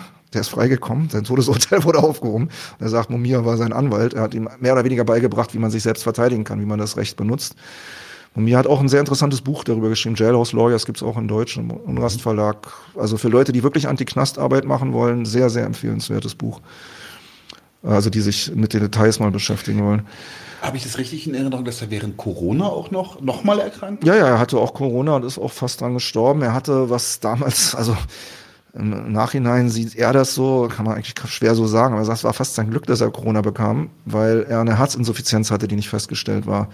Er hatte eine unheimlich mhm. verschleimte Lunge und äh, die mussten ihm in der Notoperation vier Bypässe legen. Ach krass. Aber das haben die aber nur rausgefunden, weil sie ihn wegen Corona und den krassen Symptomen, die er hatte, in ein Krankenhaus gebracht haben. Also er war angekettet an, an sein Bett und alles, was sie dann immer so für Folter da fahren. Ne?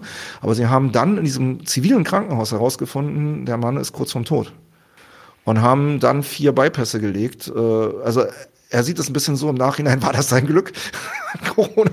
Also es ist natürlich bescheuert. Äh, ja, aber die Verhältnisse sind, äh, die, die so zu so, Ironie des Schicksals. Ja, die, die äh, zu solchen krassen ähm, Einschätzungen kommen, aber er hat natürlich großes Glück, dass er eine Solidaritätsbewegung hat von Leuten. Wenn mhm. er irgendwo nicht zu einem verabredeten Zeitpunkt am Telefon ist, dann sitzen Leute im Auto und fahren dahin. Und dann gibt's Anwälte, die schon ähm, ins Blau, also schon schon äh, Injunctions und Anträge vorbereiten, während äh, das ist natürlich eine Situation, die haben andere Gefangene in der Regel so nicht. Es gibt inzwischen, wenn wir noch mal über auf die Bewegung sprechen kommen, und es, die Bewegung klingt immer so groß, ist aber im Detail auch sehr sehr sehr sehr gut. Also mhm. da sind wirklich sehr gute Leute seit Jahrzehnten dran und äh, machen durchaus mehr als ich über den Fall zu reden. Und die arbeiten da richtig dran. Und das meiste auch pro bono, weil ähm, wer sollte es bezahlen? Also sowas machst du, weil du es machen willst. Und nicht, weil es dir jemand bezahlt. Es gibt zwar auch einige bezahlte Anwälte hier und da hat es mal gegeben, aber die spielen eigentlich gar nicht so eine große Rolle, weder juristisch noch in der Kampagne, als wie uns das manchmal äh, mhm. in Tageszeitungen erzählt wird. so also ohne, ich überlege gerade, ich finde es eigentlich gut, weil es braucht ja so ein bisschen diese Fanale, um auch auf Themen aufmerksam zu machen. Das ist ja, ja so die Natur der Dinge, ja. die Aufmerksamkeit der Menschen. Ähm ich habe noch gar nicht erzählt, warum ich Mumia unterstütze. Genau, das wollte ich, ich wollte jetzt nämlich sagen, was ist eure Rolle dabei und wie bist du dazu gekommen? Also ich habe den Fall sehr, sehr früh in Deutschland mitbekommen, 1991. Wir haben damals mhm. eine Veranstaltungsreihe über politische Gefangene in einem kleinen Stadtteilladen in Neukölln gemacht, den es auch heute noch gibt haben da auch verschiedene freigelassene politische Gefangene eingeladen, die uns dann, eine erzählte uns dann, dass sie im Knast ähm, gehört hat über USA, einen sehr krassen Fall eines Genossen, der da hingerichtet werden soll aus der Black Panther Partei. Dann kam eine andere Freundin, die einen Film aus den USA mitgebracht hat, eine Videotape, und haben wir entschlossen, wir machen jetzt mal eine Veranstaltung. Dann haben wir eine Veranstaltung gemacht, wo wir dieses Videotape mehr schlecht als recht ins Deutsche übersetzt haben. Und damals bei Infoveranstaltungen war es noch gang in der Bewegung, dass man auch was Praktisches daraus macht. Also man hat nicht einfach nur was konsumiert, sondern gesagt, was machen wir, die wir heute hier sitzen, was machen wir daraus? Zu, vor die US-Botschaft zu ziehen, auf die Idee sind wir damals nicht gekommen. Wir haben ihm einfach mit 30 Leuten damals einen Brief geschrieben und ähm, gesagt, wie beeindruckt wir von seinem Kampf und von der ähm, von seinem Mut auch sind er war in dem Film für wenige Minuten zu sehen. Damals war das noch möglich, ihn zu filmen in Huntington im Todestrakt. Und er hat da, wie Mumia ist, wie er auch heute ist, hat damals über den Rassismus, über den strukturellen äh, Kapitalist, also die kapitalistischen Auswirkungen auf die Gefängnisse und was das mit den Communities of Color macht, eigentlich geredet in dem Video und nebenbei erzählt, dass er hingerichtet werden soll und dass er dagegen kämpft. Ja, ja, ja, wirklich, so ist er, so ist er bis heute. Also und ich habe das damals, natürlich hat mich das sehr beeindruckt und ich war zufällig der Mensch, der seinen Antwortbrief ein halbes Jahr später der durch die Zensur kam, sechs Seiten lange Airmail, äh, damals war ja noch Luftpost mit leichtem Papier und so, ne? das kennen die Leute heute wahrscheinlich nicht mehr in Zeiten des Internets, aus dem Briefkasten gefischt habe und mein Englisch hat damals nicht ausgereicht, das alles zu verstehen, was er mir geschrieben hat. Ich habe mir den damals dann übersetzen lassen und äh, ich wusste, dieser Brief kommt aus der Hölle. Ich habe das Wort wörtlich so empfunden.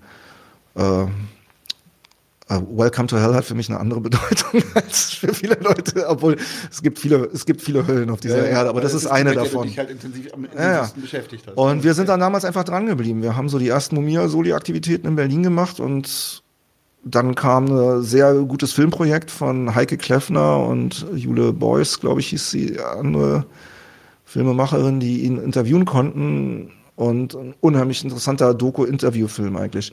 Und dann ging das äh, Mitte der 90er Jahre, als der erste Hinrichtungstermin für Mumia äh, angesetzt wurde, 1995, ging das überall äh, durch die autonomen Szene, würde ich damals sagen. Ja, die hat mhm. sehr stark, die war auch deutlich internationalistischer orientiert als heute. Und wir haben damals mit 7.000, 8.000 Leuten vor der US-Botschaft demonstriert.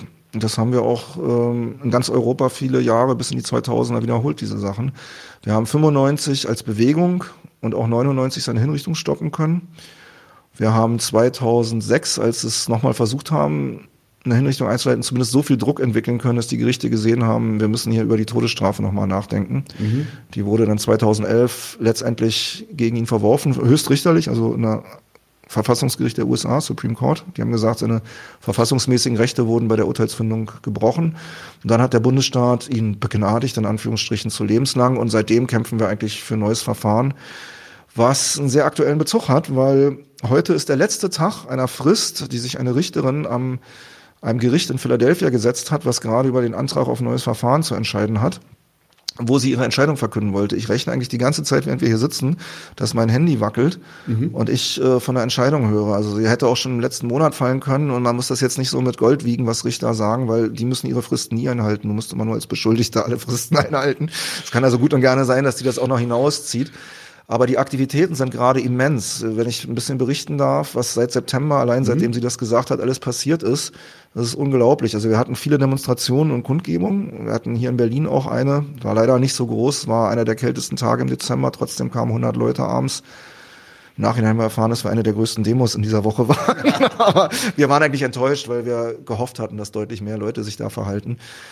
Äh, obwohl die Demo an sich natürlich super war, die war auch sehr lautstark und sind vor die US-Botschaft gezogen. Das gleiche haben Leute in eigentlich allen europäischen Großstädten gemacht, Paris, London, ähm, in Wien, in Italien. Ähm, es gab dann, was uns sehr überrascht hat, was aber auch nicht nicht das erste Mal passiert ist, aus der Gewerkschaftsbewegung in den USA Reaktion, gerade trotzkistische Gewerkschaften, Longshoremen in Kalifornien oder Longshore Union, also sie nennen sich heute nicht mehr Men, aber Longshore, weil es sind noch viele Frauen, die in dem Beruf arbeiten. Also eine sehr alte ähm, Gewerkschaft, die sehr kämpferisch ist, äh, die hat einen Streik in Oakland organisiert, die hat den Hafen stillgelegt äh, am 16. Februar diesen Jahres und hat eine Demonstration für Mumia zum Federal Building, also zum Regierungsgebäude in, in San Francisco organisiert. Äh, in Südafrika hat sich die größte Gewerkschaft des Landes, das ist die NUMSA, das ist eine Stahlarbeiterinnengewerkschaft, National Union of Metal Workers South Africa, NUMSA abgekürzt, mhm. haben auch zu einer Demonstration aufgerufen. Letzte Woche, Freitag war die, da waren 400, 500 Leute vor der vom US-Botschaft in Pretoria. Mhm. Das gleiche hat eine Dockerin-Gewerkschaft, die in einem größeren äh, Gewerkschaftsverband in Japan organisiert ist, gemacht. Die wurden aber nicht an die US-Botschaft in Tokio rangelassen, haben dann aber sehr beeindruckende Bilder, wie sie mitten auf der Straße vor einem sehr martialischen Polizeiaufgebot stehen, äh, mit einem riesen äh, Banner, auf dem in Japanisch alles Mögliche steht und in Englisch Free Mumia. und ähm, ähm, ja, in, in Afrika gab es jetzt, in Französisch-Guinea gab es letztes Wochenende einen größeren Protest. Äh, in Haiti gibt es äh, fortlaufend Proteste. Dort wird Mumia auch in Tageszeitungen veröffentlicht. Wurde übrigens bis Erdogan äh, die Presse zerschlagen hat in Türkei, wurde auch in zwei türkischen Tageszeitungen wöchentlich veröffentlicht. Ähm, ja, in Mexiko gab es große Sachen. Oder kontinuierlich. Ähm, wir sind in Berlin auch nochmal an diesem Gewerkschaftsaktionstag vor die Botschaft spontan gegangen. Mit einem Tag Mobilisierung haben, haben wir uns zu 30 vor die Botschaft gestellt und haben, ich glaube, acht Banner hochgehalten zu 30. Das war auch sportlich. ähm, in, in Philadelphia war letzte Woche eine große Veranstaltung. Die kann man sich auch noch auf, ich glaube auf YouTube ist der Stream noch zu sehen. Die heißt Bearing Witness to Mumia Abu Jamal, mhm. Wo nochmal sehr viele Leute, die auch teilweise seit vielen Jahren an dem Fall auch juristisch und, und inhaltlich arbeiten, nochmal zusammengefasst haben, worum es da eigentlich geht. Die sind eigentlich viel mehr in die Details des Falls gegangen, als wir das beide jetzt hier gemacht haben. Also wer sich äh, des Englischen da, äh, wer glaubt, sie oder er könnte das, äh, also ist mit Englisch gut zu Hause, ist eine empfehlenswerte Veranstaltung, weil da ähm, wirklich äh, die nitty-gritty, die Details aus dem Fall nochmal aufbereitet werden. Und naja, alle diese Dinge passieren jetzt halt. Äh, die, die UNO oder der Menschenrechtsausschuss der UNO hat eine Arbeitsgruppe von Menschen afrikanischen Ursprungs, die halt im, im UN-Menschenrechtsrat im Bereich Antirassismus angesiedelt sind, die haben einen Brief an die Richterin geschrieben, die ja gesagt hat, sie sieht eigentlich gar keine rassistischen äh, Verstöße. Also es, es gibt zig in Mumias-Verfahren, die Brady-Violation, den Batson-Claim, alles Sachen, die in der US-Verfassung eigentlich Grundschule von Jurastudium sind. Das sind alle in Mumias Fall äh, vorhanden. Da hat zum Beispiel so ein Richter, der auch am Sonnabend geredet hat, der selber über Todesstrafverfahren gerichtet hat, war auf der Mumia Solidaritätsveranstaltung und hat gesagt, Mumias Fall, allein, dass die Juroren aus einer Jury gepresst waren, ist ein Paradebeispiel dafür, dass ein Verfahren wiederholt werden muss. Das mhm. ist die sogenannte Batson Violation oder Batson Claim. Batson war mal ein Gefangener, der das durchsetzen konnte 1986. Da gibt's die Brady Violation, wenn entlastendes Material von der Staatsanwaltschaft, der Verteidigung und dem Angeklagten vorenthalten wird. Das war damals Brady, der das durchklagen konnte. Das sind diese, diese fünf oder sechs Kisten? Ja, ja, dann ist, muss das Verfahren komplett wiederholt werden. Also eigentlich oder, oder das Verfahren, sind. ja. Naja, äh, also selbst, in der, selbst, selbst für die Klassenjustiz in den USA sollte es eigentlich theoretisch. Die, die Realität ist eine andere. Ja, natürlich. Und, und es würde, du wirst auch Juristinnen finden, die bestreiten, dass allein dieser Grundsatz klar ist, weil jeder Präzedenz ja nur in einem bestimmten Blickwinkel überhaupt anwendbar ist. Die, der Streit ist nicht, ist das und das passiert. Es bestreitet niemand, dass die Staatsanwaltschaft ihnen das vorenthalten hat. Nicht mal die Staatsanwaltschaft bestreitet es. Die Frage ist nur, durften sie es oder durften sie es nicht? Weil ist das genauso wie damals bei Brady oder ist das vielleicht ein bisschen anders? So, so funktionieren Verfahren in den USA. Und die große Kunst von Verteidigungen ist, das eben herauszuarbeiten. Und dafür brauchst du unheimlich viel Material. Du musst andere Urteile finden. Du musst andere Urteile finden, die in den letzten 30 Jahren oder 40 Jahren, seit dieses Urteil das erste Mal erklärt wurde, verhandelt wurden, musst da gucken, was sind Parallelen wo wurde in einem anderen US-Bundesstaat, der sich darauf bezogen hat und wo ein Gericht das anerkannt hat. Es ist eine Detailarbeit, die ähm, linke Aktivistinnen in ihrer Freizeit und auch Gefangene mit den wenigen Recherchemöglichkeiten, die sie haben, sehr, sehr schwer leisten können. Mumia Abu Jamal ist Spezialist, der weiß inzwischen, wie er an Gerichtsakten kommt. Der kann die auch lesen, der versteht auch die Sprache. Aber das hat er sich über die letzten 40 Jahre angewöhnt. Also dieses Jailhouse Lawyers Buch ist unheimlich interessant für Leute, die mal real wissen wollen, wie reale Knastkämpfe laufen. Nicht die heroischen Demonstrationen, wo wir, die natürlich wichtig sind und die Gefangene auch erfreuen, ja. Wenn wir vor den Gefängnismauern stehen und den Gefangenen klar machen, dass wir verstanden haben, in welcher Schweinerei und in welcher Gewalt sie da leben müssen. Das ist absolut eine wichtige Sache, aber das ist nicht Antiknast, das ist ein kleiner Aspekt von Antiknastarbeit. Antiknastarbeit findet zuvorderst im Knast statt. Mhm. Und bei den Leuten, die auch von außen da reingehen und die wirkliche Arbeit machen. Und ähm, da könnten wir unheimlich viel aus den USA lernen. Ich habe äh, viele Ansätze hier in Deutschland auch gesehen. Das war vor sieben, acht Jahren sehr stark diskutiert in der radikaleren Linken in diesem Land. Zu Recht, wie ich finde, aber ich denke, wir hätten da mehr machen können, wenn ich so zurückblicke, die letzten sieben, acht Jahre, um es mal freundlich auszudrücken. Und ich gebe die Hoffnung nicht auf, dass wir vielleicht irgendwann an diesem Punkt auch mal wieder kommen, weil das Wissen ist eigentlich da.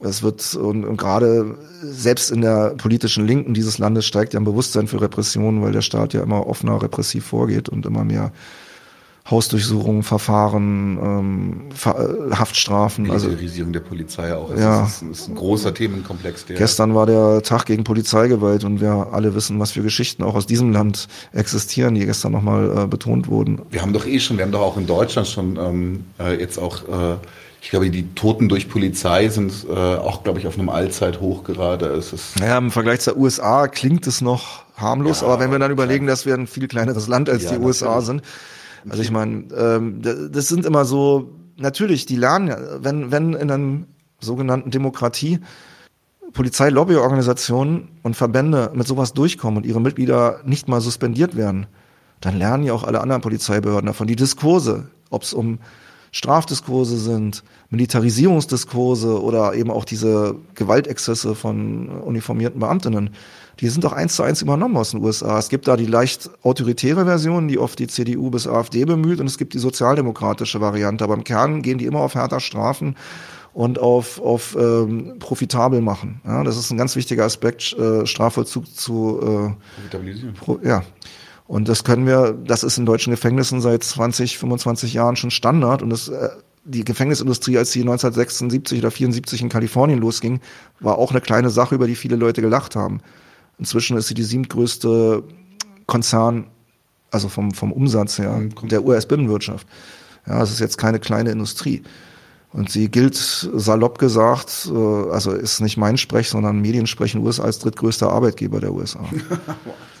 ja, also es ist Sklaverei, es ist nichts anderes als Sklaverei. Unentgeltlich oder für fast kein Geld sich äh, ähm, die Arbeitskraft von kriminalisierten Menschen verschaffen und dann ihnen das Geld auch noch für Dienstleistungen im Knast wieder abzunehmen. Das hatten wir ja in diesem, in diesem Kurzinterview, was wir gemacht haben, dass die halt nur in bestimmten Läden im Knast einkaufen dürfen. Die sind wahnsinnig teuer, also hier in Deutschland. Ja, Telefonie allein, fünffache Preise. Ist ja hier auch so. Und, und äh, ja, darüber machen wir vielleicht mal ein eigenes Gespräch, genau. weil das. Lass, lass uns das ja. lass uns das mal fest vereinbaren. Machen wir dieses Jahr noch irgendwie tatsächlich gerne. die Knastindustrie und dann vielleicht auch gerne den Vergleich Deutschland-USA. Was, äh, was, was, was ist die Entwicklung hier? Was ist die Entwicklung, die Sie in den USA mhm. genommen haben? Was können wir davon lernen? Das können wir uns gerne mal verabreden. Gut finde ich ein sehr wichtiges Thema und ohne Mumia Abu Jamal wäre ich da auch nicht schon vor so vielen Jahren drauf gekommen. so. Cool. Das war jetzt schön nochmal die Rückführung auf Mumia. So. Ähm, tatsächlich, äh, ich, du hast mich auch neugierig gemacht. Ich möchte mich jetzt mal wieder mehr mit dem, ich möchte die Bücher tatsächlich, dieses Jailhouse Lawyer interessiert mich sehr. Finde ich sehr schön, dass wir dem Thema heute auch nochmal ein bisschen ähm, Raum Ich habe was mitgebracht, das oh. liegt in meinem Rucksack, aber da komme ich jetzt nicht ran, ohne aufzustehen. Wir haben nämlich auch vor wenigen Tagen ein Buch von Mumia veröffentlicht. Ah. Und zwar sind das Texte aus 40 Jahren Knast, also teilweise aus dem Todestrakt, teilweise auch aktuellere. Das ist eine Textsammlung, die ähm, eine gute Freundin und Genossin von ihm vor mhm. wenigen Jahren in New York veröffentlicht hat. Und uns ist es, oder einigen von uns ist es in akribischer Arbeit gelungen, das zu recherchieren und auch mit für deutsches Publikum verständlichen Untertiteln zu versehen, weil ja viele Geschichten hier nicht eins zu eins übertragbar sind. Und einen Verlag zu finden, der das gerade in einer sehr hohen Auflage in die Buchhandlungen bringt. Und das ist am 6. März erschienen, heißt Texte aus dem Todestrag, Essays eines politischen Gefangenen. Ah. Ich, ich könnte es hier in die Kamera halten, aber Warte, es liegt, wie gesagt, in meinem Rucksack. Quatsch du mal einfach weiter, weil dann schalte ich nämlich die Kamera auf dich, so wie jetzt. Und holst mal meinen Rucksack. Genau. Also wer das äh, lesen möchte, das ist jetzt... Äh, Leute, die Mumia zum Beispiel sein, die Übersetzung in der jungen Welt gelesen haben, werden vielleicht den einen oder anderen Text kennen davon. Aber es sind auch viele da drin, die so in deutscher Sprache noch nicht veröffentlicht worden sind. Und ähm, ja, so gut bin ich vorbereitet, dass ich das Buch dann da vorne habe liegen lassen. Alles gut. Ich habe es auch erst heute gekriegt. Also oh, ähm, schön. es ist, ähm, es dauert drei oder vier Tage zu bestellen vom Verlag. Wir werden im April, wenn ich das hier sagen darf, eine Veranstaltung im wiedereröffneten Syndikat. Wo ist denn die Kamera da, ne? Warte, ich mach die mal groß. Ähm, Im wiedereröffneten Syndikat durchführen, wo wir das Buch vorstellen, ein bisschen daraus lesen und natürlich auch erzählen, was mit Mumia dann aktuell los ist das ist der 24. April, das ist Momias 69. Geburtstag. Also wer sich das schon mal merken will, save the date, 24. April, Syndikat in Neukölln. Texte aus dem Todestracht, Essays eines politischen Gefangenen. Sehr cool. Und ähm, naja, ansonsten sind wir natürlich alle fieberhaft gespannt, äh, ob er jetzt ein neues Verfahren bekommen wird, weil realistisch, das sagen auch alle seine politischen Gegnerinnen, wie diese Fraternal Order of Police, die ich ja schon mehrfach erwähnt hatte, mhm. Äh, die haben vor anderthalb Jahren mal in einer öffentlichen Stellungnahme gesagt, also in einer Veranstaltung gesagt, dass wenn er in einem Gerichtssaal säße und die Fakten, die jetzt bekannt sind, neu verhandelt worden, er freikäme. Und deswegen müssen sie das Gerichtsverfahren verhindern. Und ich will jetzt nicht im Detail erzählen, was die letzten fünf Jahre alles veranstaltet haben, um das in die Länge zu ziehen oder zu verhindern. Aber sie haben sogar den Richter ausgetauscht, der es zuerst einverfügt hat. Es ist ja eigentlich schon verfügt worden 2018. Es hat aber immer noch nicht begonnen und dieser Richter ist inzwischen nicht mehr an seiner Stelle. Es ist jetzt eine sehr junge Kollegin, die ist gerade mal 31 Jahre, hat vorher als Rechtsanwältin gearbeitet bei einer Firma, die Union Busting betrieben haben für Bosse. Ist eine Afroamerikanerin, die äh, selber ähm, Geschichte hat mit der Sklaverei, weil viele ihrer, also sie einen Beitrag, den sie in ihrer Kirche veröffentlicht hat, sie sich darauf beruft, dass äh, ihr Ur Urgroßonkel noch gelyncht wurde oder ihr Urgroßonkel und auch andere Familienmitglieder. Also es gibt kaum eine afroamerikanische Familie, die diese Geschichten aus dem Süden nicht erzählen kann. Ne? Das sind die Geschichte der Lynchings vor der offiziellen Todesstrafe ab 1976. Das ist auch noch eine Geschichte, die sehr, sehr lückenhaft erst erforscht ist und die natürlich viel zur White Supremacy beigetragen hat. Kenne ich nur so Stories von Emmett Till zum, zum Beispiel, Beispiel, ja, ja. Ähm, das ist eine, ja, ja, das ist Emmett Till und viele andere, die damals gelyncht wurden, haben genau dasselbe Problem gehabt wie Mumia, als er festgenommen wurde. Nur, dass sie sich 1981 noch an ein paar Formalitäten halten mussten. Sie haben zwar versucht, ihn gleich umzubringen, sie haben es aber nicht geschafft. Und nach einer halben Stunde auf ihn einschlagen, haben sich dann entschieden, ihn ins Krankenhaus zu bringen. Eigentlich passieren diese Geschichten bis heute. Es ist, ähm, es ist oft nicht so präsent und gerade im deutschen Publikum ist die Dimension der Brutalität nicht klar. Das merke ich immer wieder in Veranstaltungen. Vor 10, 15 Jahren, wenn ich über sowas geredet habe, haben mir Leute ernsthaft erzählt, das sind doch jetzt Verschwörungstheorien. Ja, inzwischen, ist inzwischen ist das natürlich alles auch hier nachvollziehbar und so. Aber äh, trotzdem begreifen die Leute es nicht. Ja, und was für mich halt ein großes Problem, sorry, dass ich da gerade ins Wort falle, was für mich halt ein großes Problem ist, ist, dass vor allem die Liberalen und die Bürgerlichen nicht checken, dass diese Gewalt Teil des Systems ist. Sie ist nicht ein, ein, ein ups, jetzt ist, ist kein Unfall. Geraten. Das ist kein Unfall, das ist Methode. Das ist, das ist Handwerkszeug. Also ähm, wer, wenn jemand einen bürgerlichen, eine bürgerliche Quelle braucht, um das zu bestätigen, interviewt mal Gerhard Baum dazu. Ich hatte mal, ich arbeite manchmal als Übersetzer, ich hatte mal das zufällige Erlebnis, mit ihm einige Stunden in einem Raum zu verbringen, wo ein Anwalt aus den USA genau diese Verhältnisse geschildert hat und er hat mir hinterher erzählt, was er als Justizminister auf seinen Reisen in die USA erlebt hat. Das wäre eigentlich mal veröffentlichungswert. Er hat es absolut bestätigt. und er hat gesagt, der Kampf gegen die Gefängnisindustrie und die Profit, Profitsetzung von Haft und der Krieg gegen die Armen ist schon längst verloren in Deutschland. Er meinte, das ist keine, das hat, das ist schon in der Kohlregierung absolut verloren gegangen, sagt er. Okay. Also so, so früh sind die Ansätze. Ich meine, wen es interessiert, ruft im Internet mal JVA-Shop auf und lasst euch mal ein Angebot schreiben, was für euch alles produziert werden kann, wenn ihr schafft, ein Firmenprofil in den Bundesländern anzulegen. es ist äh, grotesk. Mhm. Bayern sagt, wir lassen sie nicht sitzen. Nach dem Motto, nee, das sagt Baden-Württemberg, glaube ich. Bayern sagt, hier ist die Logistik näher, lasst doch nicht in Rumänien produzieren. Wir haben doch bessere Logistik. Berlin hängt ganz schön hinterher, wie in allem, aber auch sie probieren sich so. Äh, egal, ich, ich, ich schweife schon wieder ab. Lass uns über Mumia reden. Mhm. Dieses Verfahren, sollte es denn stattfinden, ähm, ist unsere Hoffnung, auch wenn wir kein Vertrauen in die Klassenjustiz haben, ist trotzdem unsere Hoffnung, dass sie einfach nichts mehr in der Hinterhand haben, um ihn weiter in Haft zu halten. Also dieser Richter sagte am Sonntag auf der Veranstaltung, Sowohl die Brady Violation, also das Vorenthalten der Beweismaterialien, würde ausreichen, um ihn freizulassen. Mhm. Wenn der Commonwealth of Philadelphia dann ein neues Verfahren gegen ihn anstrengen will, kann er das ja machen. Aber es gibt keinen Grund, warum Mumia deswegen in Haft sitzen müsste, um das abzuwarten. Oder halt ähm, der Rassismus, der nachgewiesen ist, dass die dazu führen, als auch die ganzen Manipulationen mit gekauften Zeuginnen und unterdrückten Beweisen, dass das alles dazu führt, dass er eigentlich, wenn dieses Verfahren läuft, relativ schnell freikommt. Die Frage ist natürlich, wie weit kann die Fraternal Order of Police das noch durch die Instanzen jagen, mhm. weil äh, Instanzenzüge bis zur allerhöchsten Ebene Entscheidungen können bis zu sechs Jahre dauern.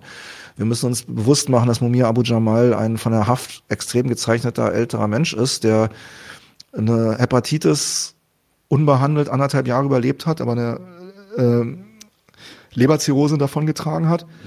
der äh, Corona hatte, der eine Herzinsuffizienz hat, die jederzeit wieder kann, der Altersdiabetes hat, ich meine, er lebt seit 42 Jahren von Processed Food aus der Mikrowelle. Ja. Mhm. Und das ist natürlich kein Alleinstellungsmerkmal, das geht allen Langzeitgefangenen so. Aber er hat halt diese Zeit hinter sich. Und äh, ein Knast ist ein sehr gefährlicher und ein sehr lebensfeindlicher Ort für alle Menschen, aber extrem für alte und kranke Menschen. Es gibt einen Beitrag von ihm aus dem Knast, wo er jetzt ist, SCI Mara Neu, den hat er 2012 bei seiner Verlegung geschrieben, meint er, drei, ein Viertel aller Gefangenen, mit denen er, also für ihn war es ein enormes Erlebnis, nach der Isolationshaft überhaupt mal rauszukommen in einen, auf einen Gefängnishof, wo 400, 500 Menschen sind. Er hat am Anfang totale psychische Probleme gehabt, weil er aus der Isolationshaft nicht mehr gewohnt war, überhaupt mit so vielen Menschen auf einmal die zu sehen. Er hat sich aber dann irgendwann damit sehr angefreundet und ist sehr outgoing im wahrsten Sinne des Wortes geworden. Er nutzt seine Umschlusszeiten extremst. aber ähm, ähm, er hat gesagt, ein Viertel der Gefangenen dort ist nicht mehr in der Lage, eigenständig zu gehen aufgrund von Altersbeschwerden. Und eigentlich müssten sie nicht eine Schleuse haben, wo alle stehen durch, sondern eine für Rollstühle. Die Mitgefangenen heben die anderen Gefangenen aus den Rollstühlen, wenn die durch diese ganzen Scans und Screens und Sicherheitsschranken da müssen. Ne? Und, und, und, und, und schieben ihre, weil du können, er meinte, müssten eigentlich eine Rollstuhlschranke haben. Das wäre der Population dieses Gefängnisses angemessen. Das ist kein Einzelfall. Die haben dort Strafen von 30 bis 75 ja, Jahre und so. Three Strikes and You're Out, natürlich. Ja, also Three Strikes You're Out führt automatisch da, wo es gilt, zu 25 Jahren und dann verlängert sich das natürlich. Jeder Regelverstoß wird nicht angerechnet und so weiter und so fort. Ne? Äh, geschultes Personal willst du nicht entlassen. Ja, klar. Und du entlässt es dann, wenn sie, ja, wenn, wenn sie todkrank sind, dann entlässt du sie. Viele Black Panthers und viele Leute der Black Liberation Army sind in den letzten Jahren freigekommen, wenn sie auf dem Sterbebett lagen. Also es gibt auch ein paar. Nicht mehr nützlich. Ja, genau. Ähm, und und ähm, wir wollen, dass Mumia das nicht passiert. Wir wollen, dass Mumia noch ein paar Jahre in Freiheit hat. Wir wollen, dass Mumia auch die Möglichkeit hat zu reisen, weil er hat Freunde und Unterstützung überall auf der Welt, wirklich wortwörtlich überall auf der Welt. Und er hat auch angekündigt, dass er das, nachdem er die, die wenigen Reste seiner Familie, die noch leben, alle um sich versammelt hat, dass er dann reisen will, so wenn er freikommt. Und ich denke, er hat einiges zu erzählen. Also ähm, wir werden ihn in Berlin dann auch gerne begrüßen, wenn es soweit ist. Genau, wir drücken dann die Daumen, dass er das nächste Mal persönlich bei uns hier in die Sendung kommt. Nicht komplett unmöglich, wenn er es schafft. Ja, wir drücken die Daumen, wir drücken die Daumen. Ja. Ja, also an dem Punkt sind wir jetzt und äh, vielleicht auch noch die Frage, die hast du mir nicht gestellt, aber ich stelle mir die immer, was können wir denn noch alles tun? Mhm. Das ist das Banalste überhaupt, was Leute oft vergessen, aber was aber unheimlich effektiv in allen Punkten bei Mobia war. Schreibt ihm. Holt euch seine Adresse von unserer Webseite, schreibt ihm, sagt, dass ihr über ihn Bescheid wisst, dass ihr über die Verhältnisse in den USA zumindest ähm, im Allgemeinen Bescheid wisst und dass ihr ihm viel Glück wünscht, endlich freizukommen.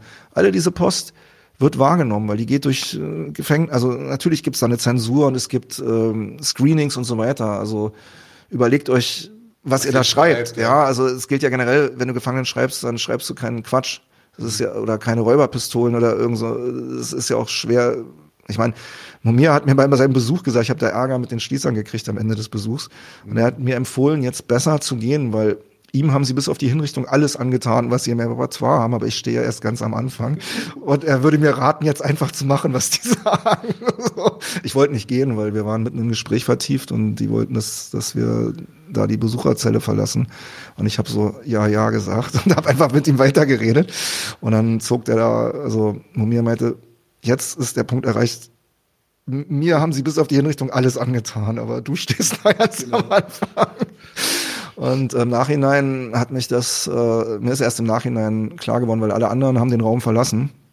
Äh, oder ein Genosse von mir war auch noch mit dabei, aber der, unser Freund aus den USA, mit dem wir da hingefahren sind, der hatte Panik hinterher. Der hatte Schweiß auf der Stirn, meinte, seid ihr komplett bescheuert? Der hatte Todesangst, weißt du? Und er meint, sowas kann man nicht bringen, wenn die dir, wenn dir ein Uniformierter sagt, das ist jetzt so. Dann ist das so. Ja, dann sagst du nicht, hau ab. Und äh, naja, ich habe später dann das auch in der Auswertung nochmal reflektiert und verstanden und habe auch viele Jahre, ab und zu träume ich heute noch von diesem Besuch. So. ähm, ja, ähm, ich hoffe, dass wir Mumia da rauskriegen, dass wir auch all die anderen da rauskriegen. Ähnlich, ganz ähnlicher Fall als Persönlichkeit und auch von mhm. seiner Arbeit und Eloquenz, finde ich, ist Keith Lamar. Keith Lamar sitzt in Ohio im Todestrakt. Mhm und hat äh, eine angesetzte Hinrichtung am 16. November 2023. Wenn ich das ganz kurz erzählen darf, er ist verurteilt worden, er soll in einem Gefängnisaufstand, der 1993 oder irgendwie um die Zeit rum stattfand im Lucasville Prison, ging damals hier auch durch die Medien, war ein sehr großer Aufstand, angeblich mehrere Gefangene ermordet haben. Fakt ist, dass er zum Zeitpunkt dieser gewalttätigen Auseinandersetzung, die da zwischen Gefängnisgangs liefen und, und Schließern, gar nicht im Gebäude war. Es ist auch dokumentiert. Er hatte zwar seine Zelle da, aber im Zuge des Aufstands hat ist er geflüchtet, weil er wollte nichts zu, nichts zu tun haben. Und Fakt ist, dass er schon vorher ein Jailhouse-Lawyer war, der mit Eingaben äh, dem Knast das Leben schwer gemacht hat. Fakt ist auch, dass er ja überhaupt seine ursprüngliche Verurteilung, weswegen er überhaupt im Knast war, eine typische rassistische, klassistische Geschichte war. Und Fakt ist auch, dass er sich immer mit afroamerikanischem Widerstand auseinandergesetzt hat und seine Inspiration rausgezogen hat. Und obwohl all das klar ist und sogar teilweise jetzt Gegenstand von gerichtlichen Eingaben, wollen ihn hinrichten. Also die Parallelen sind frappierend. Das ist also das nächste große Thema, das ja, wir angehen müssen. Naja, ähm, wir haben viele, viele Gefangene thematisiert. Wir waren die Gruppe in Deutschland, die Troy Davis thematisiert hat, als, Angel, äh, als Amnesty International noch nichts von wissen wollte. Mhm. Und äh, als wir es dann gemacht haben und es groß wurde, dann kamen natürlich all diese Menschenrechtsorganisationen. Sag, sag doch einfach nochmal eure E-Mail-Adresse, dass wir da draufkommen. Äh, Webseite meinst du? Netzwerk, Entschuldigung, natürlich. Also wir haben ein bundesweites Netzwerk. Ich sage vielleicht mal die an, weil mhm. es gibt natürlich in verschiedenen Regionen Gruppen und wir sind halt Teil von diesem Netzwerk. Die Webseite ist ganz einfach. Mumia minus für, äh, ne Quatsch, sorry. Freiheit minus für minus mumia.de. Äh, für musst du natürlich im Internet mit UE schreiben, ne? aber Freiheit minus für. Und da findet man dann auch, unter Berlin findet man da uns zum Beispiel und in anderen Orten andere Leute. Also. Und da wird natürlich auch beinahe wöchentlich neue Sachen veröffentlicht oder manchmal täglich sogar. Es gibt natürlich auch ohne Ende Social Media klar, alles das, was Menschen machen, um Öffentlichkeit herzustellen, machen wir auch. ich würde sagen, wir gucken jetzt noch ein letztes Mal auf dein Handy, ob du eine Nachricht bekommen hast wegen dieser Richterin. Ja. Nein. Nein. Okay, schade, das wäre natürlich jetzt noch. Ja, ich denke, dann wird sie heute auch nicht mehr kommen, weil es da jetzt Ortszeit sechs Stunden zurück, also die Büros schließen da dann langsam. Mhm. Und dann denke ich, wird sie heute auch nicht mehr kommen. Aber es ist eine Tatsache, wir sind in einem sehr, mal wieder in einem sehr entscheidenden Punkt für Mumia Abu Jamal und ja, greift es auf, schreibt ihm vielleicht, wir haben auch so Rundbriefe, die Berliner Seite vertreibt einen Rundbrief, da könnt ihr euch eintragen, kriegt ihr einmal im Monat, versprochen, ihr werdet nicht zugespammt, nur einmal im Monat kriegt ihr dann eine Zusammenfassung, was gerade so läuft. Es gibt natürlich Social Media, die könnt ihr euch auch raussuchen und die Sachen teilen von uns oder USA oder Frankreich oder Mexiko. Alle Gruppen, London, alle betreiben da ihre Social Media Kanäle und, und äh, einfach Öffentlichkeit herstellen. Das ist, das ist Teil von konkreter Gefangenensolidarität, eben diese Isolation und diese Mauern zu überwinden und sie da nicht mit durchkommen zu lassen, die Gefangenen mundtot und zu machen und zu isolieren. Und bei Momir haben wir viel erreicht, aber das ultimative Ziel, dass er endlich freikommt und, und nochmal ein paar Jahre selbstbestimmt sozusagen leben kann, das, äh, das steht noch aus. Und wir sind verhalten optimistisch, dass wir das auch hinkriegen. Und natürlich brauchen wir Unterstützung aller Art. Wer das will, weiß, wie er uns findet. Und äh, es gibt ja auch gerade in Berlin sehr viele Menschen, die sich da solidarisch verhalten. Also wir können uns echt nicht beschweren. Wir kriegen wirklich viel Unterstützung. Und ähm, ich weiß, dass das auch ein Ergebnis von dieser jahrelangen Arbeit ist, weil in vielen anderen Fällen sind es wir teilweise, die vergleichbare Geschichten dann am Anfang mit unterstützen müssen, weil wir wissen, wie schwer das ist und wie lange sowas dauert, bis, äh, bis Bewegung funktioniert. Ja, das Dranbleiben ist ein Faktor, der gerade jüngeren Leuten in der Dimension oft nicht so klar ist. Aber you can find it out the hard way. Und es macht auch Spaß. Also es ist eine Bewegung, wo ich mit Leuten in Online-Konferenzen aus Afrika, aus Lateinamerika, aus allen Ecken der USA oder Kanada sitze, wo wir gerade, wir haben, haben viel Kooperation mit der Leonard Peltier Solidaritätsbewegung, die eine indigene Bewegung ist. Und äh, allein die Leute und Gespräche, die man oft also neben seiner eigentlichen Kampagnenschwerpunktarbeit hat, äh, geben dir einen Blickwinkel, den du, den ich in anderen Antirepressionskampagnen oder Gefangenen-Solidaritätskampagnen, an denen ich beteiligt war, so nie gehabt habe. Also es ist schon eine sehr beeindruckende Bewegung mit all ihren Widersprüchen und unterschiedlichen Ansätzen. Ja, aber muss, aber, ich meine, so geht Bewegung. Das ist ja das, ja. das wäre ja das nächste Thema, was wir aufmachen können. So, so. Man muss ja Widersprüche auch ein bisschen aushalten, wenn man ein gemeinsames Ziel hat. Ja, auch wenn es manchmal sehr, sehr schwer fällt, aber ich habe mir angewöhnt, wenn ich sehr sauer bin, erstmal auf nichts zu antworten. Und das hilft. Das ist, äh, gut, Gott sei Dank hast du hier viel geantwortet heute. Ähm, lass uns tatsächlich, ich meine das wirklich ernst, lass uns tatsächlich nochmal äh, die Gefängniswirtschaft ähm, genau unter die Lupe nehmen, aber das, das, dann wirklich mit Ruhe und Zeit. Ich danke dir vielmals, dass du da warst. Es war, ähm, es kam auch aus dem, ähm, aus dem Chat gerade schon, dass, das, dass die Mischung aus Hintergrundwissen und Anekdoten sehr gut ankam. Vielen Dank für das schöne Gespräch. Ich habe selber wahnsinnig viel gelernt. Und äh, ihr guckt am besten auf der Seite vorbei und äh, schaut, was äh, ihr dazu beitragen könnt, dieses Thema publik zu machen. Und ich drücke natürlich alle Daumen, Free Mumia, Freedom All. Für, für, für, ja, genau, Free Mumia, Freedom All. Es ist also, dieses Fanal sollte natürlich auch Traktion haben, dass wir weiter über Gefängnisse oder das Justiz im Kapitalismus sprechen. Klar. Ich wünsche allen Beteiligten einen wunderschönen Abend heute. Es war mir ein großes Vergnügen. Wir sehen uns äh, bald. Mich seht ihr dann im Doppelpack am Ende des Monats. Ich wünsche euch was und feuere das Outro ab. Dann letztes Wort von dir. Ja, danke, dass ihr euch das anhört. Ich hoffe, ihr macht was mit. Macht's gut. Ciao. Leute, wir brauchen eure Hilfe. Wenn euch dieses Video gefallen hat, klickt auf Like, abonniert den Kanal und vergesst nicht das Glöckchen zu drücken, damit ihr benachrichtigt werdet, wenn wir neuen Content droppen. Außerdem solltet ihr uns überall folgen, wo wir verfügbar sind. Das ist Facebook, Instagram, Twitter und Twitch. Und wenn wir irgendwelche Ankündigungen machen oder Posts, dann shared, was das Zeug hält. Gebt uns all eure Liebe. Wir haben mittlerweile ziemlich signifikante Kosten. Wenn ihr es euch irgendwie leisten könnt, unterstützt uns doch auf Patreon. Dann kommt ihr auch in den Genuss verschiedener Vorteile, wie zum Beispiel Zugang zu unserer Discord-Community oder Zugang zu den ultrageheimen Patreon-Episoden, die wir dort posten. Außerdem könnt ihr uns natürlich auch über PayPal Spenden zukommen lassen. Außerdem haben wir mittlerweile einen eigenen Online-Shop. Das heißt, wenn ihr euch immer noch fragt, was ihr euren Lieben zu Weihnachten, Ostern oder sonst wie schenken könnt, geht dorthin und kauft duftes Merch. Alle Links dazu hier in der Beschreibung oder auch auf unserer Webseite 99 zu 1.de. Vielen Dank fürs Dabeisein, danke für die Unterstützung und wir sehen uns in diesem Theater.